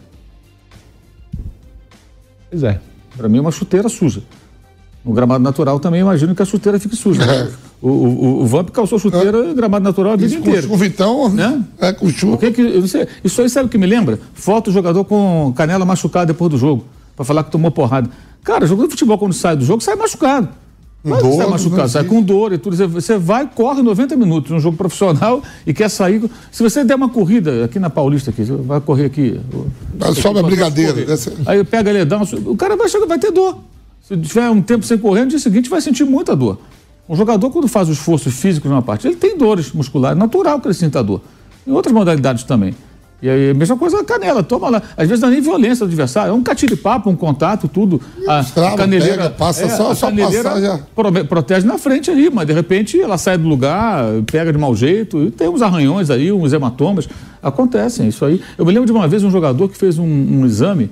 É, para mostrar que ele estava machucado, fizeram um exame lá nele, ele tinha uns hematomas. Aí até na época eu falei com o médico, ele falou assim, todo jogador, se fizer exame, passar um, um, um pente fino nele, vai aparecer, porque o cara está jogando bola, cara, tá tendo Basquete, contato. contato é, é, às vezes não é visível olho nu, mas no exame, numa, numa tomografia, numa, numa, ressonância, sei lá, mas o que, esses exames aí, é, apareceria. É, esse tipo de uma pancada aqui, outra ali, porque. Moscado, acabou agora de ser vendido, não tinha nada, chegou lá, fez o. Bateu de exame, apareceu o negócio dele. Sim. E até uma preocupação, assim, torcedor está tendo nesse exato momento, mas sobre isso que o Mauro citou, é, um árbitro que foi apitar um jogo no Allianz Parque, é, ele também relatou isso, que a chuteira ficou desse jeito e que é, ao término do jogo, o gramado, ele tirou a conclusão de que o gramado estava em péssimas condições e que ele saiu sentindo o joelho. A visão de um árbitro. Pelo que eu entendi, não foi o árbitro do jogo Palmeiras Inter de Limeira. Posso estar errado aqui. É o árbitro de um jogo, de um evento que foi realizado dentro do Allianz Parque, né? Sabe aqueles jogos assim, o, o racha, vai, fizeram um racha lá no, no Allianz Parque. É um, um, jogo aí amador. O estádio recebe vários eventos. E, e, o, e o árbitro desse jogo, que foi contratado para fazer esse jogo, relatou que o gramado estava péssimo e que saiu sentindo o joelho depois é, da partida. Por que tu troca um gramado? Sim, por que, que não troca? Ao invés de ficar pela imprensa, não é melhor o Palmeiras chamar a WTU e vamos trocar esse gramado. Quantos dias nós precisamos para trocar o gramado? Vai fazer dois, três jogos em Barueri, se for necessário, e troca o gramado. Por que, que não troca o gramado, então? Eu não entendo. O Abel reclamou no passado. Reclamou, no último reclamou do sintético. Nos últimos é. jogos do Palmeiras reclamou. reclamou ele não reclamou do, ele reclamou que é sintético, ele quer grama. Troca o gramado. Se não vou poder botar o natural, bota um gramado sintético novo. Troca, meu Deus. Será que é tão complexo assim? Não é possível resolver isso num, num curto período? Já não, não, deveriam ter planejado isso? Sabe? Que fica parecendo assim que. É, é engraçado, o Palmeiras está reclamando do gramado dele mesmo. Ele mesmo, o estádio, ele não é, não é da W Torre. Ele, na prática, durante esse período, 30 anos, né? Isso. Ele é dos dois. O Palmeiras tem um sócio ali. Mas o, o, estádio também é do Palmeiras. Imagina, o clube também pode. Se o clube não tem é, a condição, lá pelo contrato, não sei como funciona, de, de, sozinho definir, ele tem condição de pressionar, ele precisa tocar esse gramado. Aí fica essa coisa, sinceramente. É, e aí os dois também fizeram esse acordo pelo gramado sintético.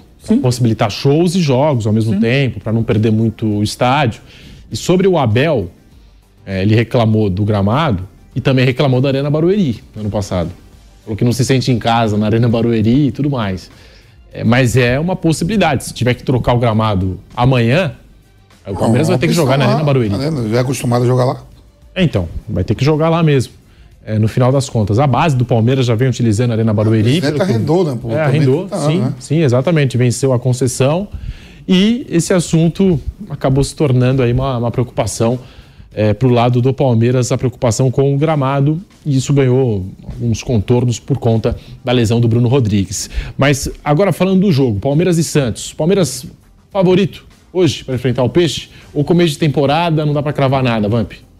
O Palmeiras é favorito, né? Pelo, pelo tempo que tem, né? jogando junto. O Santos contratou 13 jogadores. Né? Dos 13, 9 jogou o último jogo. O Santos ganhou. E, e o Palmeiras é favorito, sim. Favorito pelo entrosamento, por tudo. O tempo de trabalho. Né? O Carilli chegando agora. Chegando vários jogadores no Santos. Gil, Juliano, Casares, Otero Ira, Bigode, entre outros, né? Outro jogador. Então, assim, o Palmeiras já tem um conjunto melhor um entrosamento melhor.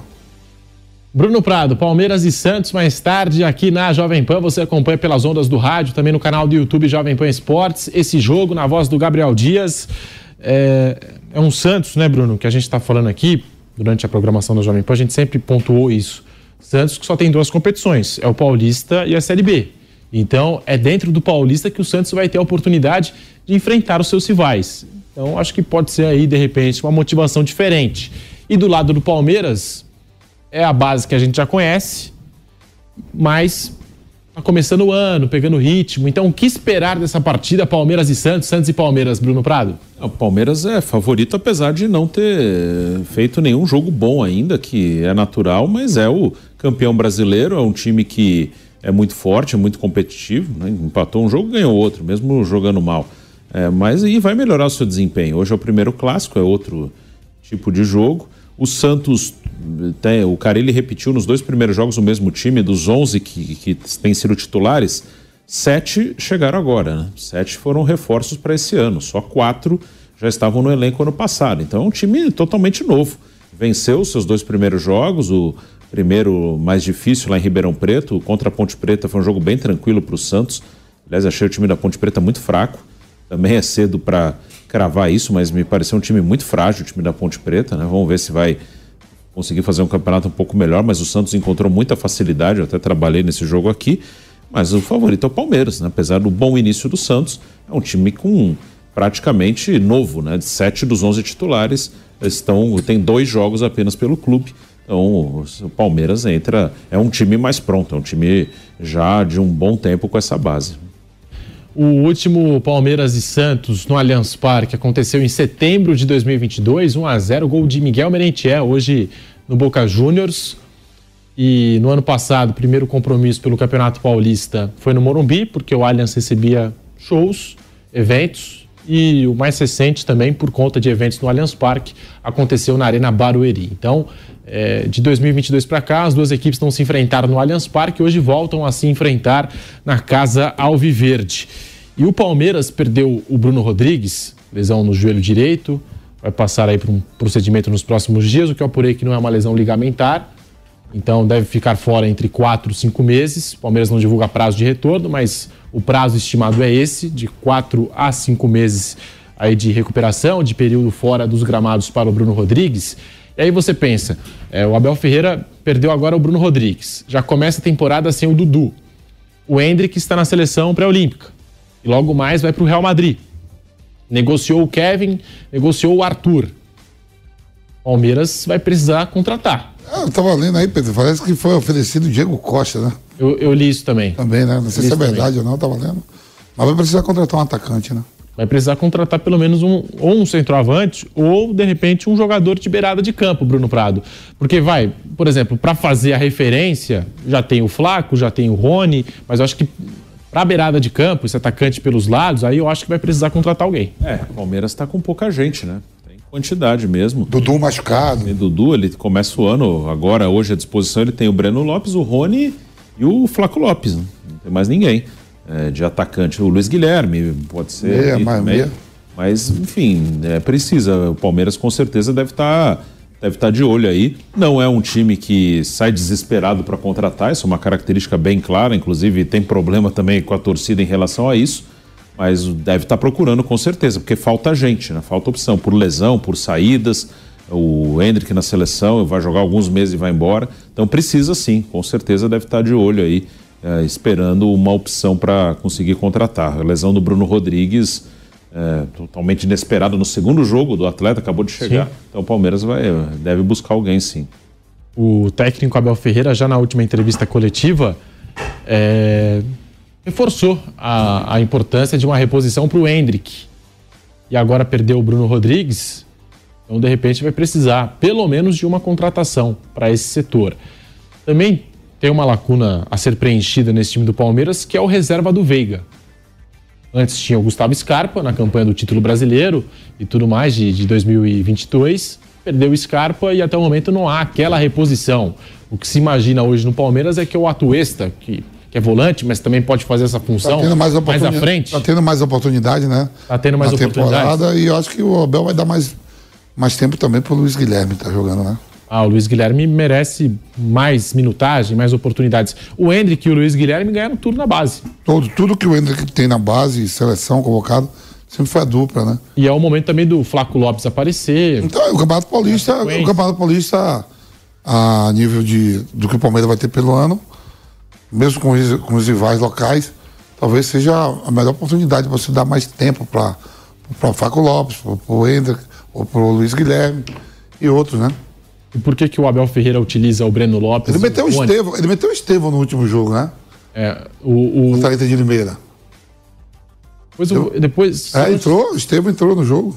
depois eu vou até ver aqui novamente, porque ele tinha o Estevão no banco, mas eu acho que ele acabou colocando o John John, né? Não, o Estevão não jogou contra a Inter de Limeira. O entretenimento. Então, daqui a pouquinho É. eu vou até dar uma, dar uma, dar uma Jogou, checada entrou no aqui. jogo. O Kaique Lima também tá procurando. Entrou, entrou o Estevão. Entrou no segundo Estevão. tempo, é. Entrou o Estevão. Acho que foi no outro jogo que ele escolheu o John John e não escolheu o Estevão. É, no, no jogo contra o Novo Horizontino. Entrou aos 39 minutos o Estevão. Aos 16 anos, entrou na vaga do Gustavo Gomes, também promessa das categorias de base. Lembra um pouquinho o Hendrick, porque o Hendrick também chegou com 16 anos no profissional. Também, né? E de repente, eu tava aqui comentando, por que, que o Abel escala o Rony e o Breno Lopes e deixa de lado aí alguns atletas que a torcida tanto pede no Você viu, que ele, você viu que ele botou o Caio Paulista do lado. no- no- aberto do lado direito. também. E ele falou que Falou, vai, precisa improvisar, vai precisa mexer. arrumar. Falou, o jogador vai ficar bravo comigo, mas vou ter que mexer Achar na soluções, posição. né? Vou ter que mexer na, na posição dele de origem. Mas o que eu quero dizer assim, é, ele, ele dá preferência pro Breno Lopes e pro Rony e, e dá pra ver que há uma hierarquia, porque quando o Flaco Lopes chegou, esses dois jogadores já estavam no grupo. Rony marcou gols importantes, Breno Lopes marcou aquele gol na final da Libertadores. Então, sabe, tem aquela questão da hierarquia. Esses caras aqui chegaram primeiro, então vou dar uma oportunidade pra eles. Se não der certo, aí a gente troca. Foi assim com o Arthur e o Rony na Libertadores. Demorou muito pra ele tirar os dois e colocar o Hendrick. Deu preferência pra quem já estava no grupo. E eu- depois deu pro Hendrick. Eu acho que esse ano É. pode acontecer algo É, parecido mas ele mandou comprar esse jogador de com o 10 milhões, Estevão. né? Então, aí, aí é, é aí o que eu não entendo, né? Contratou caro e, enfim. Muito obrigado, Mauro César Pereira, Bruno Prado, Vampeta, muito obrigado a todos. E mais tarde tem a segunda edição do Canelada aqui na TV Jovem Pan News, às 18 horas. Então tô esperando você, tá mais que convidado. Tamo junto. Canelada. Oferecimento. Loja 100. Liquida 100. A melhor liquidação do ano é nas lojas 100. E Paribate Apostas Esportivas. Eles jogam, você ganha. Realização Jovem Pan News.